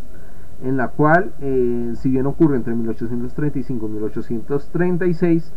eh, está, es, el estado de Texas no sería reconocido por el gobierno mexicano hasta lo, lo acontecido con el tema de la guerra entre Estados Unidos y México que ocurriría entre 1846 y 1848. Eh, lo que pretendió el régimen centralista es de alguna manera evitar futuras rebeliones, eh, eh, futuras rebeliones, seguir centralizando el poder, evitar la expansión de los territorios independientes, entre otras cosas. Y este tipo de régimen, este régimen presidencialista central, unitaria, en lugar de haber apaciguado los problemas con, con el tema de, la anarquía y esos temas, lo que hizo fue cada vez promover aún más los, los aún echarle más leña al fuego y aún tener más problemas al tal punto de que Yucatán se independizó de Yucatán se independizó de, de México durante el periodo entre 1841 hasta 1848. Texas eh, buscó ayuda con Estados Unidos para evitar ser subyugado por los mexicanos y, si no, y, si, y por si no fuera poco, hubo intervenciones extranjeras en México. La primera, la famosa primera intervención francesa en México o la Guerra de los Pasteles, que, que llevó a que al final México no solamente fuera derrotado, sino que también México tenía que pagar más de 600 mil pesos de la época y ceder en ciertas cosas para indemnizar a Francia. Por otro lado, la guerra de independencia de Estados Unidos, o bueno, la guerra de intervención estadounidense en México, o la guerra mexicano-estadounidense, lo que conllevó esto al final es que no solamente a las malas México tenía que reconocer la independencia de Texas y que al final Texas se eh, anexaría a Estados Unidos, sino el hecho de que a través del Tratado Guadalupe Hidalgo de 1848, México tenía que ser más de la mitad del territorio, tenía que ser la mitad del territorio que tenía en ese tiempo a los Estados Unidos. Así de sencillo. Es a partir de este tipo de fracasos y recordemos que durante este proceso en donde estaba fracasando la República Mexicana, fue, la República Centralista Mexicana, fue a partir de ahí donde eh, lo mejor que podían hacer eh, los eh, México y sus gobernantes era volver otra vez al, régimen federal, porque ya habían fracasado. Porque, si el, porque el centralismo en lugar de solucionar los problemas los empeoró. Y al final, ya como Estado, como segundo como Segunda República Federal tuvieron que asumir los costos y los errores que cometió la República Centralista. Ya eh, el gobierno federal, en manos de los, de los liberales, hicieron lo posible por maximizar las reformas, por mejorar la situación con México, mejorar la situación de México y tratar de fortalecer pues, las instituciones que se estaban estableciendo en México. Sin embargo, ocurrieron otras guerras civiles que también eh, ocurrieron otras guerras civiles que empeoraron otras guerras civiles que mm, de alguna manera pues mm, complicaron más el tema de la de los complicaron más el tema. Antonio López de Santa Ana terminaría exiliado cuando fue, cuando fue tumbado por los liberales. Ocurre la famosa guerra de reforma entre entre 1858 y 1861, aunque ya tenían antecedentes eh, a inicios de la década del 50 del siglo XIX, en la cual pretendieron hacer cambios de reforma para liberalizar aún más el Estado mexicano y que pese a que hubo discrepancias en un inicio, al final esto conllevó a que esta guerra continuara a través de otro a través de que los conservadores pidieron ayuda a los franceses para establecer otra monarquía en México. Así es, estamos hablando del Segundo Imperio Mexicano y obviamente pues eh, Maximiliano I de México, eh, lo que pretendió de alguna manera pues establecer una monarquía constitucional en México entre 1863, aunque ya había antecedentes en 1862. Eh, con la segunda intervención francesa en México entre 1862 a 1867, el establecimiento de la monarquía constitucional del Segundo Imperio Mexicano, eh, las guerras civiles que continuaron y al final pues la victoria de parte de, eh, de Benito Juárez y los constitucionalistas al final lograron derrotar al Segundo Imperio Mexicano, Maximiliano Habsburgo terminó fusilado y eh, se restauró la República. Es a partir de aquí, en la República Restaurada y posteriormente en el Porfiriato, en donde México ya se establecería de manera práctica y formal como un Estado federal, en la cual, a diferencia de las repúblicas federales del pasado, esta República Federal se volvió cada vez más presidencialista, que si bien se respetaba y obviamente se permitía la autonomía de sus estados, de alguna manera pues tenían que o compartir sus competencias con el Estado federal o tenían que subyugarse parte de su autonomía al gobierno federal. Recordemos, en el federalismo los estados no se pueden independizar, no se pueden separar. Y por lo tanto, la mejor forma de que hubiera una unidad en la República Federal era promover un sistema presidencialista. Eh, inicialmente con Benito Juárez, pero que se fortalecería y que incluso llegaría a una dictadura en el caso del porfiriato y que posteriormente tras el triunfo de la Revolución Mexicana, tras el triunfo de la Revolución Mexicana en la década de 1910 y obviamente pues la, la bueno la creación de una nueva la creación de una nueva forma de federalismo y de Estado-nación y una forma de Estado en México, pues permitió otros tipos de proceso. Aquí los autores consideran que el periodo que comprende la, la restauración republicana y el porfiriato lo consideran del federalismo liberal al cooperativo. En la primera mitad del siglo XIX el principal problema es resolver el régimen y hasta aquí donde habló acerca del tema de que eh, para mantener el federalismo era necesario, por supuesto, un, eh, sistema presidencialista. Y de hecho, eh, en el porfiriato fue cuando se dio las bases de un sistema político mexicano mediante pactos y acuerdos entre los gobiernos federal y los estatales. Y esto fue lo que esto fue lo que permitió de que hubiera un poder ejecutivo federal presidencialista, por cierto, pero, pero lo importante no es hablar de esto, lo importante es hablar de cómo, de cómo la centralización formal del federalismo se, o sea, se reformó tras los acontecimientos de la Revolución Mexicana. y al igual que ocurrieron en el pasado, esta, este Estado mexicano que se formó tras la Revolución Mexicana eso, eh, al igual que en los del pasado, se conformó a través de acuerdos con los líderes locales y regionales de los estados de los estados federales de los estados que se asociaban a la federación con el fin no solamente de limitar de limitar algunas de sus facultades para promover un gobierno federal centralizado sino también permitió de alguna manera que posteriormente eh, mm, se pudiera facilitar lo que algunos, algunos historiadores contemporáneos consideran la famosa dictadura perfecta. Es decir, la famosa hegemonía del PRI, que ocurrió más que todo, hegemonía del PRI, la hegemonía del PRI, que, que tuvieron el control del país, eh, o también conocido como el Partido Revolucionario Institucional,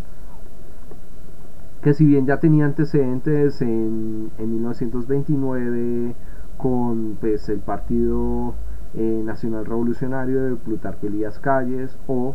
el Partido de la Revolución Mexicana promovido por eh, Lázaro Cárdenas. Pero no sería hasta 1946 eh, cuando ya, ya cuando es en efecto el PRI que conocemos hoy en día y que es a través de esta hegemonía de este partido y lo que muchos llamaron la dictadura perfecta,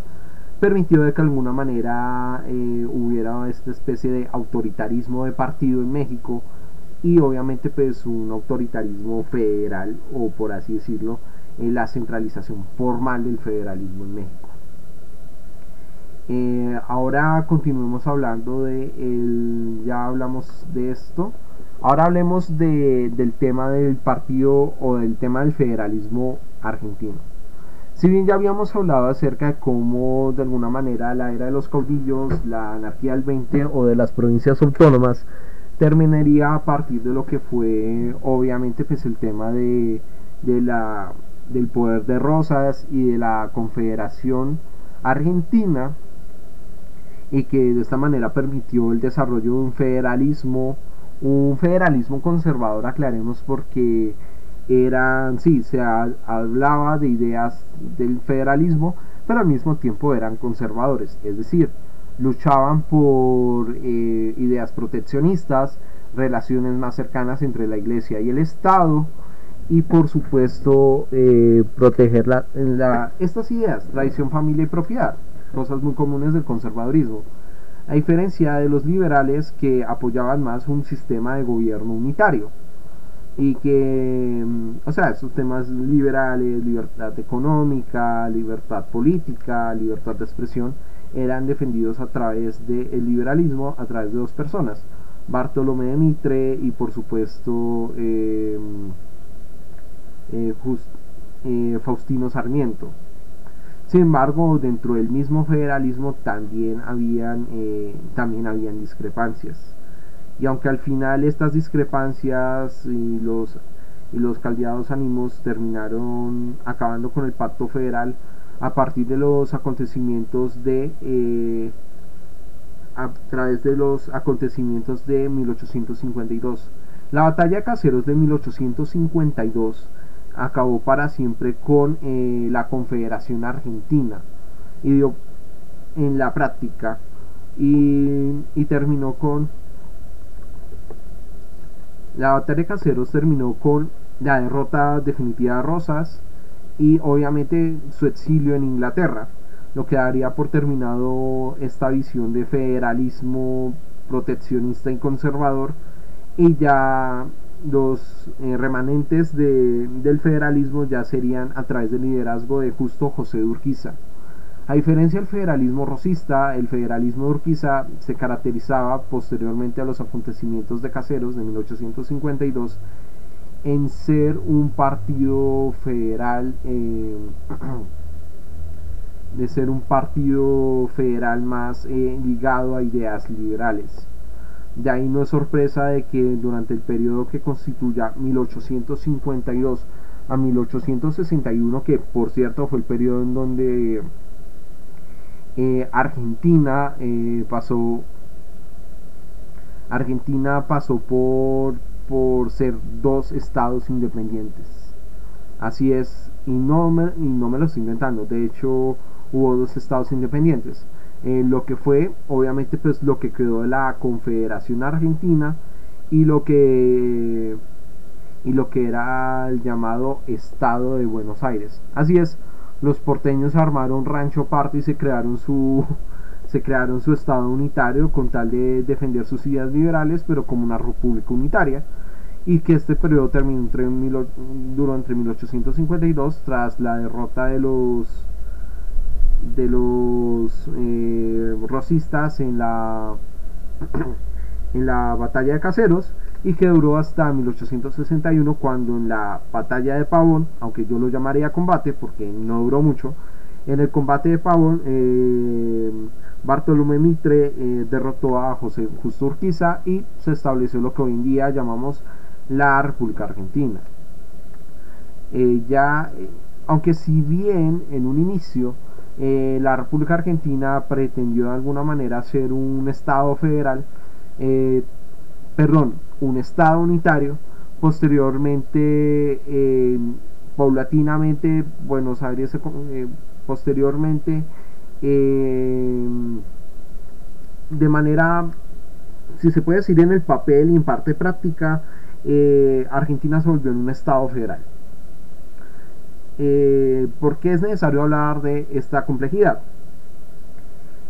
porque lo que pretendió en la práctica no es que Argentina se convirtiera en un Estado centralista federal, sino que lograra que, independiente del sistema de, de organización territorial que hubiera terminado Argentina, hubiera de alguna manera una especie de, si se puede decir, eh, descentralización en la práctica en la cual lo más importante era la provincia de Buenos Aires sobre las demás provincias de de los estados que conformaron lo que conforman hoy en día la República Argentina. Por eso es muy raro, es muy complejo, de hecho, de hecho es muy complejo hablar de federalismo porque al final ni los federales rosistas lograron que, que la Confederación Argentina siguiera siendo una federación y ni los unitarios argentinos lograron que en la práctica eh, Argentina fuera un estado unitario. De hecho, hoy en día Argentina es un estado federal pero es un estado federal muy complejo porque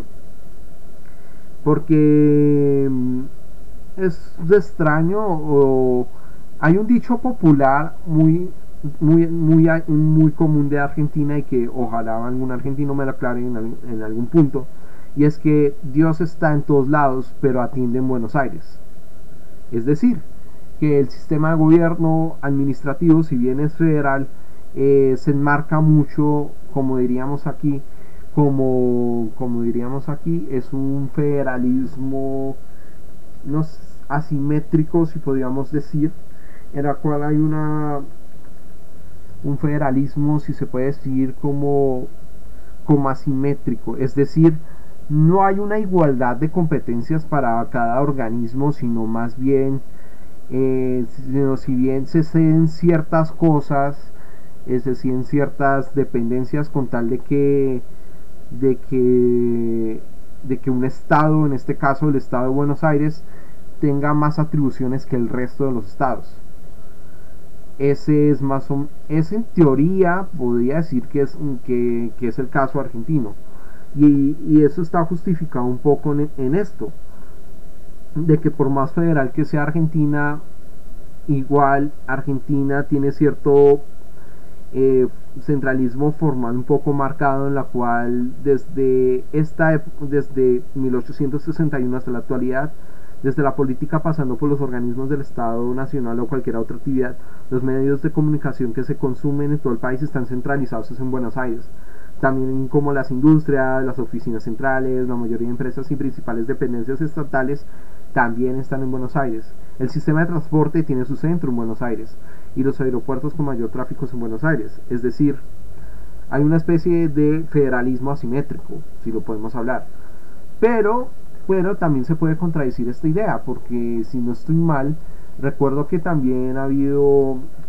casos en donde ha habido autoritarismo subnacional en algunos estados en algunos estados o provincias argentinas y si no estoy mal creo que les recomendaría eh, un artículo de eh, un artículo que se llama Autoritarismo subnacional, estrategias territoriales de control político en regímenes en regímenes eh,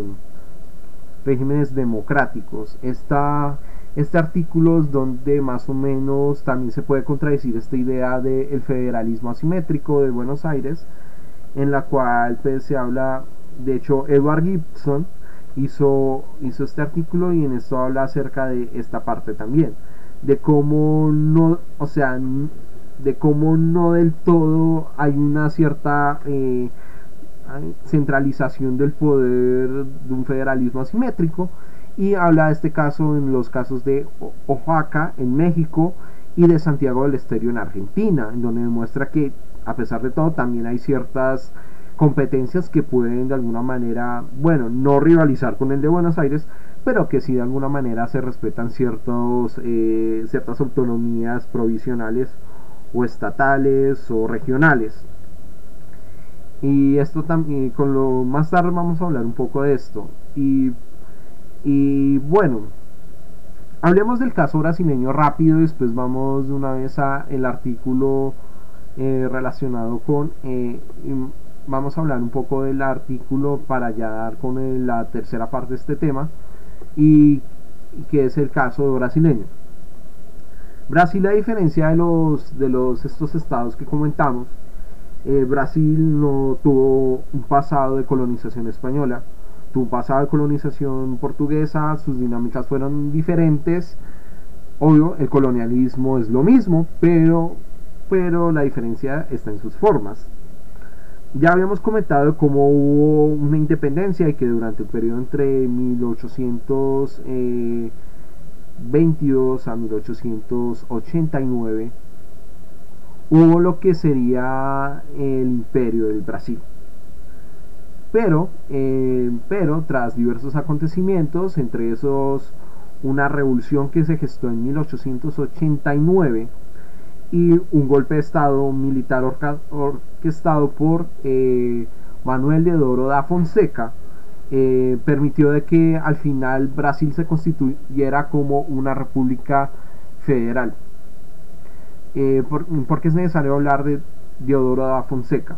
Diodoro da Fonseca es un militar, de hecho es un veterano de las guerras de la Triple Alianza, aquella guerra en donde aquella guerra en donde prácticamente jodieron a, Paraguay que hoy en día pues aún sigue pagando los platos rotos por esto y que él, de alguna manera tuvo sus desacuerdos con el imperio de Brasil debido a que tras la guerra de la Triple Alianza el imperio de Brasil se negó a, a cumplir sus acuerdos con los militares en el pago de pensiones pero sobre todo de atenciones eh, médicas y, y pensaría que sociales respecto a, a pues que como es común en las guerras, quienes siempre quienes siempre llevan del bulto son obviamente pues los militares pero sobre todo los militares reclutados de, pues, de gente pobre. Y este tipo de acuerdos pues no se cumplieron y que y que a partir de estos descontentos con los militares a partir de promoción de ideas liberales de ideas republicanas entre diversas discrepancias pues entre esos y que hay que recordar que Diodoro da Fonseca encabezó un intento de golpe de Estado y de levantamiento armado que al final terminó fracasando y que terminó siendo encadenado eh, de parte de, las autoridades del imperio brasileño. Posteriormente, tras el golpe de Estado y por supuesto el golpe militar de, eh, ocurrido en Río de Janeiro en 1800 89 se constituye lo que son los Estados Unidos de Brasil. Es decir, a partir de 1889 ya podemos decir de que, de que Brasil es un Estado federal. Sin embargo, es necesario hablar de algunos acontecimientos históricos acerca de la evolución del federalismo en Brasil. En primer lugar, el primer periodo de la República Brasileña, conocido como la República Belga, Belga, Belga, o la vieja república entre 1889 y 1930 se dio una especie de federalismo asimétrico. Es decir, eh, si bien la capital estaba en Río de Janeiro, eh, este periodo se caracteriza por, eh, por un poder por, el, por, un poder presidencialista, pero sobre todo al ser constituido como una al ser constituido como una república federal, había dos estados que tenían más poder sobre las demás, que es el estado de Sao Paulo y el estado de Minas Gerais, que fueron los que obtuvieron el que fueron los que fueron los que tomaron y de alguna manera fueron los estados que tuvieron más poder que los otros y que también es considerado en algunos eh, por algunos historiadores como la República del Café con leche o la República du Café con leche debido a que uno era un gran productor de café y el otro era un gran eh, un gran productor ganadero de hecho entonces ahí está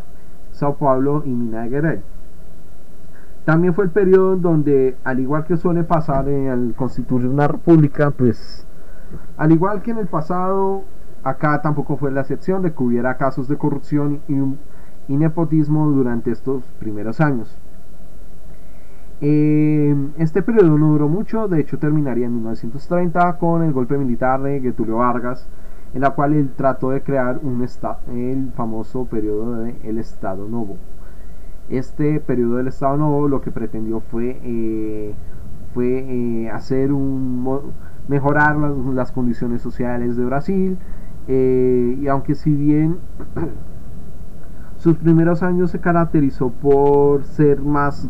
más apegado al corporativismo y a ideas de derecha, posteriormente Getúlio Vargas se inclinaría más a ideas de izquierda. Pero en este primer periodo en que va del Estado Nuevo, en Estado Nuevo fue cuando se consolidó de alguna manera pues, pues esta idea de, Brasil como una república federal presidencialista por lo que acá presidencialista por acá por lo que no les sorprenda de cómo también en ese periodo fue cuando donde eh, más que la hegemonía de Sao Paulo y Minas Gerais lo que hubo fue una hegemonía de parte pues, de la eh, del estado de Río de Janeiro. De ahí, frente a medidas populistas, cambios históricos, corporativismo y algunas cosas, al final ocurre el golpe de 1945 que eh, conllevaría ahora sí que Brasil se fuera más parecido a una democracia. Acá es cuando ocurren los acontecimientos de la nueva república. La nueva república o la cuarta república federativa de Brasil, tras la renuncia de Getulio Vargas en 1945 y tras una nueva constitución, lo que trató de hacer fue eh, llegar cada vez más a una república más democrática, respetando obviamente estas ideas mm, allegadas del federalismo,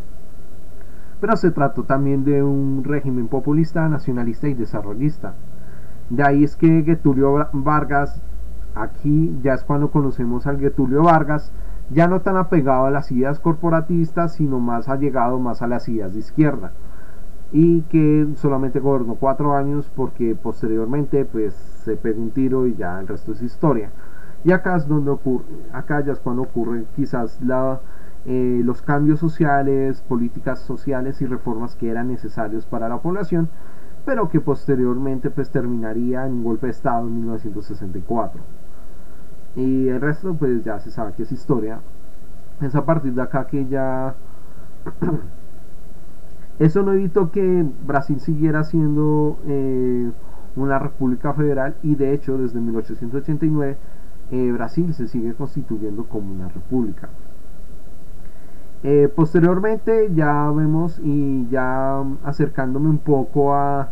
a la, al texto de federalismo versus descentralización en América Latina en la cual hablamos de cómo, de cómo durante el siglo XX vemos de que los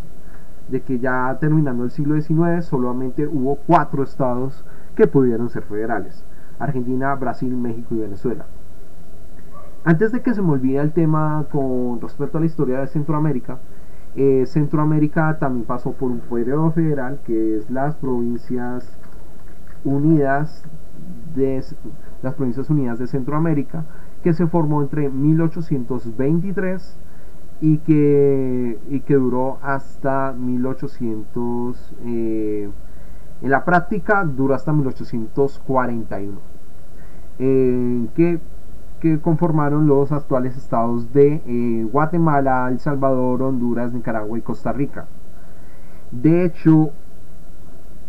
de hecho, pese a que hubo intentos por una república federal presidencialista, al final eh, se, se, hubo una disolución de... Eh, su disolución ocurrió en 1840, sin embargo no sería hasta 1841 que sería formal en el caso de eh, la actual República de El Salvador. Entre las razones por las cuales terminó la República Federal de Centroamérica se debió a muchos sucesos, o sea, ideas liberales que no están de todo tan, tan de acuerdo con el federalismo, ideas conservadoras que no están tan de acuerdo con el federalismo y que pretendían más de unitarias, eh, conspiraciones de parte de las élites regionales de cada uno de los estados que conformaron la federación y al final eh, procesos de independencia que,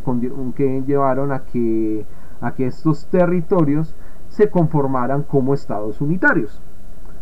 Y es a partir de casi terminando la primera mitad del siglo XIX que pues, estos territorios no lograron ser federales.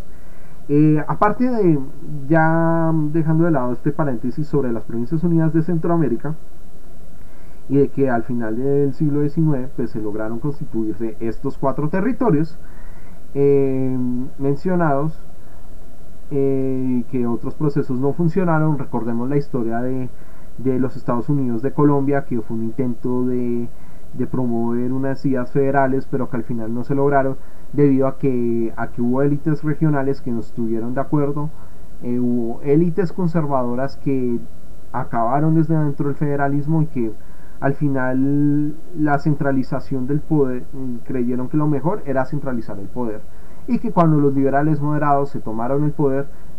permitieron las bases para que al final Colombia se convirtiera en un estado unitario en 1886 con la constitución autoritaria de Rafael Núñez y Miguel Antonio de Caro. Eh, antes de que ya continuemos con la otra parte en la cual vamos a hablar más seguido de el federalismo en el siglo XXI, sus retos y, sus, y algunas ideas y posteriormente a las conclusiones, es necesario tener en cuenta que durante el siglo XX, a diferencia del siglo XIX, durante el siglo XX, y acá parafraseando un poco la obra de federalismo versus descentralización en América Latina de, Ken, de Ken Eaton, nos habla acerca de cómo durante el siglo XX, durante la época de las dictaduras militares en América Latina, eh, Brasil y Argentina fueron cada vez eh, formalmente eh, eh, permitieron una centralización del poder debido a las, pues obviamente a las ideas del autoritarismo militar en estos territorios. México ya habíamos hablado cómo la hegemonía del PRI permitió de alguna manera una, un federalismo centralizador por medio de la hegemonía del partido político del PRI y que no sería hasta ya llegando el siglo XXI que ya se empezaría otra vez a descentralizar ese poder y generar un mejor federalismo en México. Y Venezuela no hablemos, eh, si bien hubo una si bien hubo intentos de centralización formal del federalismo a partir de las de las dictaduras de la hegemonía andina, viene entrando el siglo XX, que se fortaleció un poco con que se fortaleció un poco con la dictadura de Pérez Jiménez. Eh, la Cuarta República Venezolana tampoco hizo muchos esfuerzos por por seguir promoviendo el federalismo y de hecho hubo un federalismo centralizado eh, por parte de la Cuarta República porque lo importante en ese tiempo era obviamente promover ideas de democracia y de alguna manera pues fortalecer aún más el régimen presidencialista.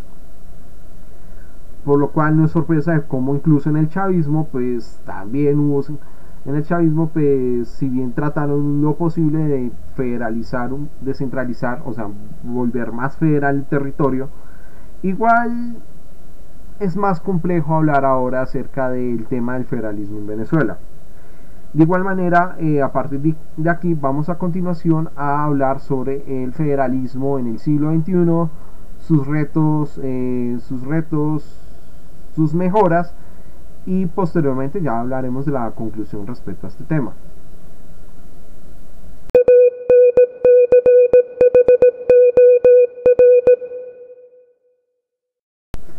Y bien, antes ya de hablar de las conclusiones respecto al tema de hoy, es necesario hablar de dos artículos muy importantes acerca de los retos, las mejoras y algunas ideas importantes respecto al federalismo hoy en día, siglo XXI, en América Latina. Eh, primero que todo hay que hablar de, obviamente, pues, la obra Federalismo versus Descentralización en América Latina de Kim Eaton. En esta obra habla de lo que comentamos acá, que si bien el federalismo, la gobernanza subnacional en América Latina, es un tema muy común. O sea, esto no es que el federalismo es un fracaso o no, sino que se definió como por sí solo una idea propia de federalismo en América Latina. Y aunque obviamente pues, ha pasado por experimentos de descentralización innovadores, completos y radicales, eh, el hecho de que posiblemente América Latina en el siglo XXI pueda que a largo plazo pueda que llegue a haber una idea de federalismo más allá de los cuatro territorios que hoy en día se identifican como federales, que son Argentina, Brasil, México y Argentina, Brasil, México y Venezuela, que fueron los que lograron estos procesos en el siglo XIX. Hay que tener en cuenta que la estabilidad de este conjunto de países es especialmente marcable por un periodo de una región sido testimonios de cambios frecuentes históricos y así. Y por eso es que es necesario dejar en claro de que el federalismo es algo que no solamente está en Estados Unidos o Europa,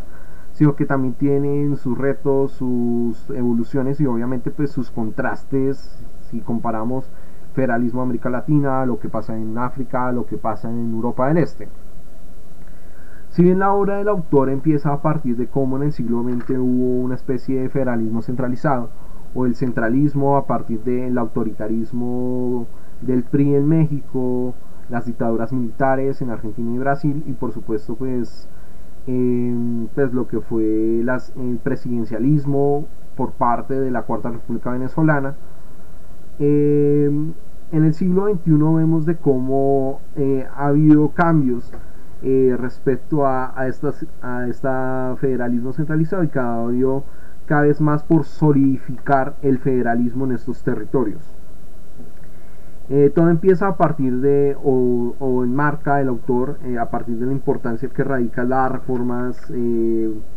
las reformas constitucionales, que fue sobre todo lo que pasó con la constitución de Brasil en 1988, que no solamente retornó a la democracia, sino que también retornó ideas importantes del federalismo. del federalismo a tal punto de que podemos decirte que como diría alguien, eh, Brasil es un régimen presidencialista, pero con cierta autonomía, régimen federal presidencialista, pero con cierta autonomía respecto a, a, funciones parlamentarias también. En México, cuyo sistema hegemónico de un partido único convirtió el federalismo, obviamente, pues en la dictadura perfecta, eh, terminó habiendo una descentralización política muy importante a partir del siglo XXI y que incluso mm, con gobiernos ultraconservadores como el PAN o gobiernos de izquierda como el de AMLO pues siguieron defendiendo y de alguna manera promoviendo la descentralización política del federalismo o sea, siguiendo defendiendo el federalismo Venezuela es quizás el tema más complicado. Eh, Argentina no hablemos, también hubo procesos de federalización muy fuertes con el retorno de la democracia, a tal, a tal punto que no solamente es que hay alternancias entre, entre kirchneristas y no kirchneristas, también hay alternancias eh, a nivel o sea, de los estados federales también. Aquí, fuera de esto, el autor ya deja claro de que, de que Venezuela es quizás el, el caso más complejo, pues teniendo en cuenta de que si bien hubo intentos de descentralización a partir de finales de los 80 y los 90, entre esos pues cambios constitucionales y ese tipo de cosas, eh, el tema con, Venezuela es que sigue habiendo problemas de recentralización en, el federalismo venezolano, sobre todo con la época de, del chavismo, también conocido como el de la época de la República Bolivariana de Venezuela. Entonces el asunto es más complejo aquí. Eh, también en este artículo da a entender dos puntos de vista muy importantes y es que mm, podemos resumir la obra de Eaton en dos frases importantes.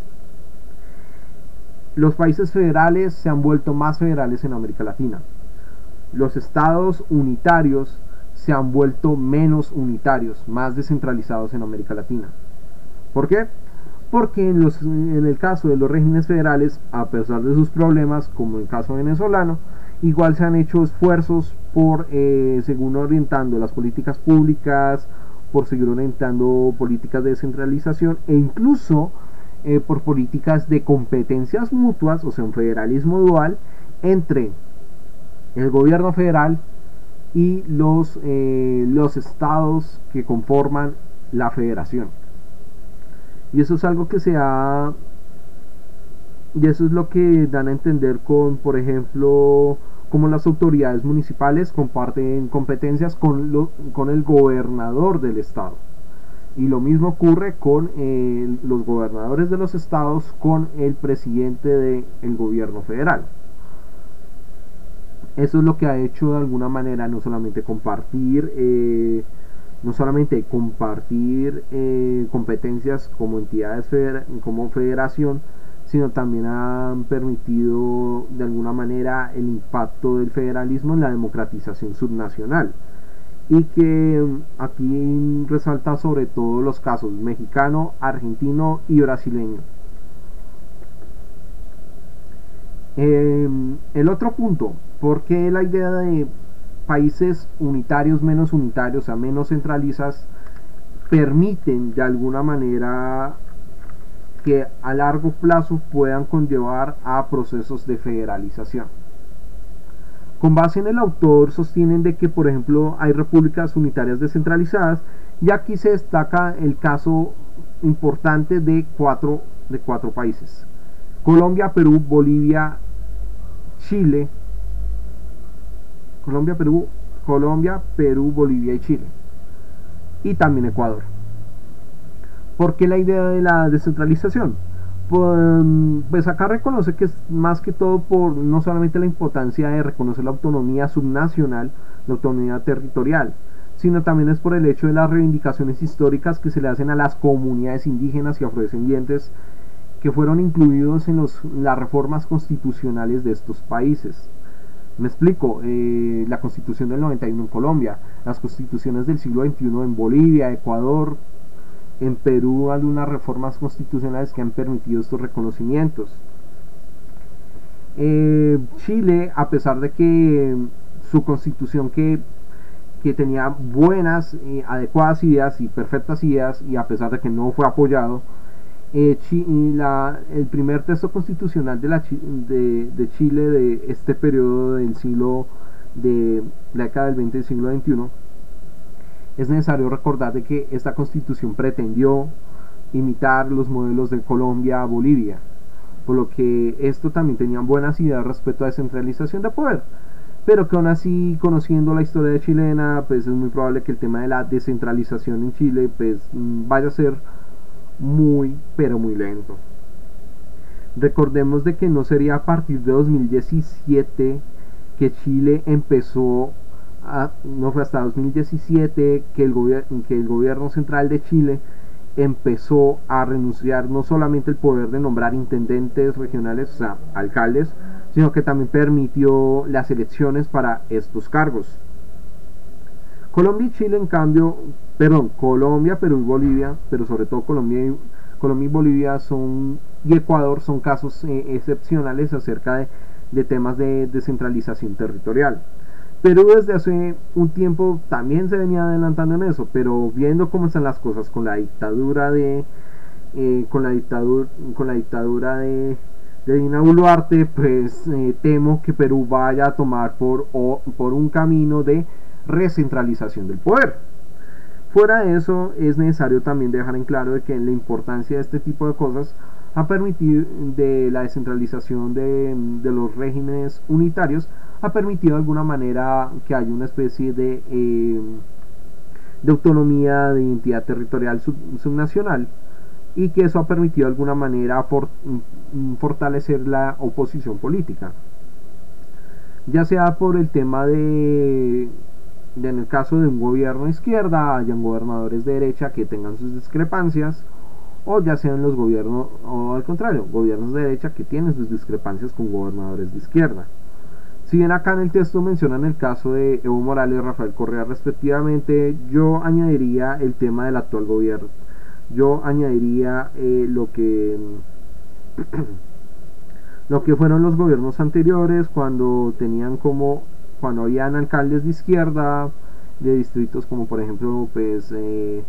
eh, pues lo que fue cuando durante el gobierno de Juan Manuel Santos pues estaba la alcaldía de Bogotá de Petro y que a pesar de sus diferencias pues eh, pudieron de alguna manera respetar esa autonomía regional. Pero siento que no es suficiente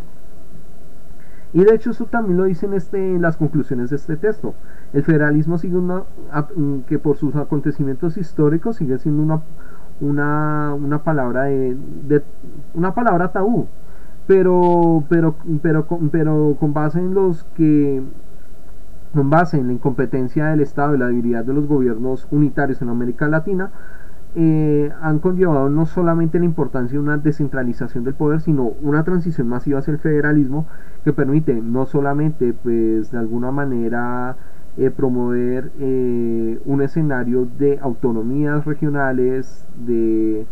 disminuir, de disminuir de alguna manera disminuir las ineficacias del Estado, sino también fortalecer de alguna manera la presencia del Estado a través de las autoridades eh, subnacionales. Ya es que vuelvo una vez más con su frase. Los países federales suben más federales, los países unitarios menos unitarios. América Latina eh, sigue siendo un escenario especialmente interesante.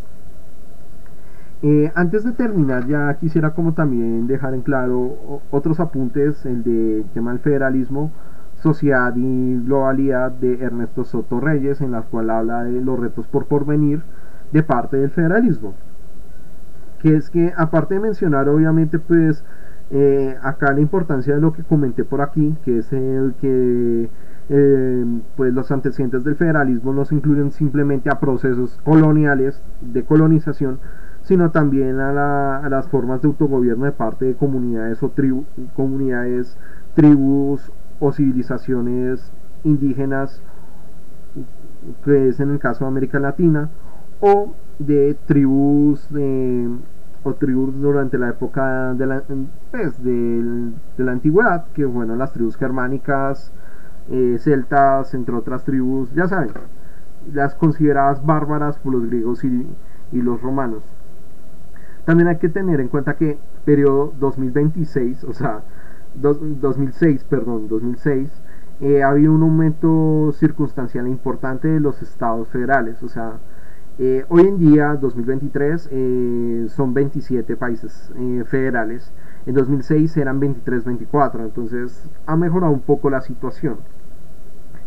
Y si bien iba a mencionar un poco la importancia de, la modernización del federalismo, pero que ya lo había comentado, con las guerras de independencia de Estados Unidos, las revoluciones burguesas en Europa, sobre todo las de 1848, y las federaciones de, obviamente, pues de los territorios del Commonwealth. Eh, América Latina, si bien no fue la excepción con esto, es importante y acá quiero hacer como las conclusiones finales sobre la importancia del federalismo y por qué me gusta mucho este tema. Primero sería como el surgimiento de un nuevo federalismo en las cuales se deben hacer competencias compartidas de los organismos mixtos, ya sea del gobierno federal y sus estados asociados, también conocido como federalismo dual, en la cual permiten que haya un sistema eh, no solamente de pesos y contrapesos, sino permite de alguna manera promover, fomentar y ser más eficiente la idea de un Estado social de derecho que permite que las políticas públicas eh, sean compartidas tanto en el gobierno nacional como en sus estados asociados, sino la, la, articulación de sus diferentes actores a través del gobierno federal y sus estados para mejorar las condiciones de vida de sus ciudadanos. También la importancia del federalismo como descentralización de poderes centrales, como ha sido el caso sudafricano, el caso ruso, belga, con el propósito de resaltar la diversidad de los grupos nacionales étnicos que conforman sus estados y siento que estas ideas deberían también ser promovidas en naciones multiculturales y, pluriétnicos como es Colombia, Ecuador, eh, Perú, entre otros territorios que comparten esas mismas ideas. Por eso yo considero que es necesario eh, transitar, no ahora, pero sí a un largo plazo, entre 30, quizás 40 años, a que Colombia sea un gobierno federal. Y esta es la idea que se está promoviendo hoy en día. eh, por, en el caso colombiano, partidos políticos como En Marcha o eh, Fuerza, Ciudadana. El de, ese es quizás el caso más importante. como un proyecto que empezó a través de, de, la ciudadanía de la costa atlántica, a través obviamente pues de, del político y abogado colombiano Carlos Eduardo Caicedo, Carlos Caicedo, eh, a, través de a través de su gobernación y su administración en la ciudad de Santa Marta y, la, y el departamento de Magdalena, es necesario también esta idea de promover esta idea de por lo menos a, largo plazo lograr que al menos Colombia sea, sea un estado federal. Insisto, desde mi punto de vista, no, de pronto no habrá, pero sí entre 20 a 30 años que Colombia al menos se consolide como esto. Y otra conclusión final de la obra de, de Soto Reyes Garmendia, hoy en día el sistema federal como unitario enfrentan la crisis del sistema republicano representativo y de legitimidad de sus instituciones, por lo que en el caso federal es necesario y es más fácil lograr resolver tales retos al abrir la oportunidad a la ciudadanía, o sea que en un Estado federal es más fácil, es mejor lograr resolver tales retos de, la representatividad y abrir las oportunidades a la ciudadanía para lograr en la práctica mayor incidencia en la toma de decisiones y nuevos espacios a movimientos políticos y sociales y culturales que terminen nuevos enfoques y retos de, la democracia y sus efectos en el nuevo milenio. Y que si bien esto es una hora 2026, siento que esta hora es muy vigente y es necesaria. Y por eso considero que es necesario lo que acabo de comentar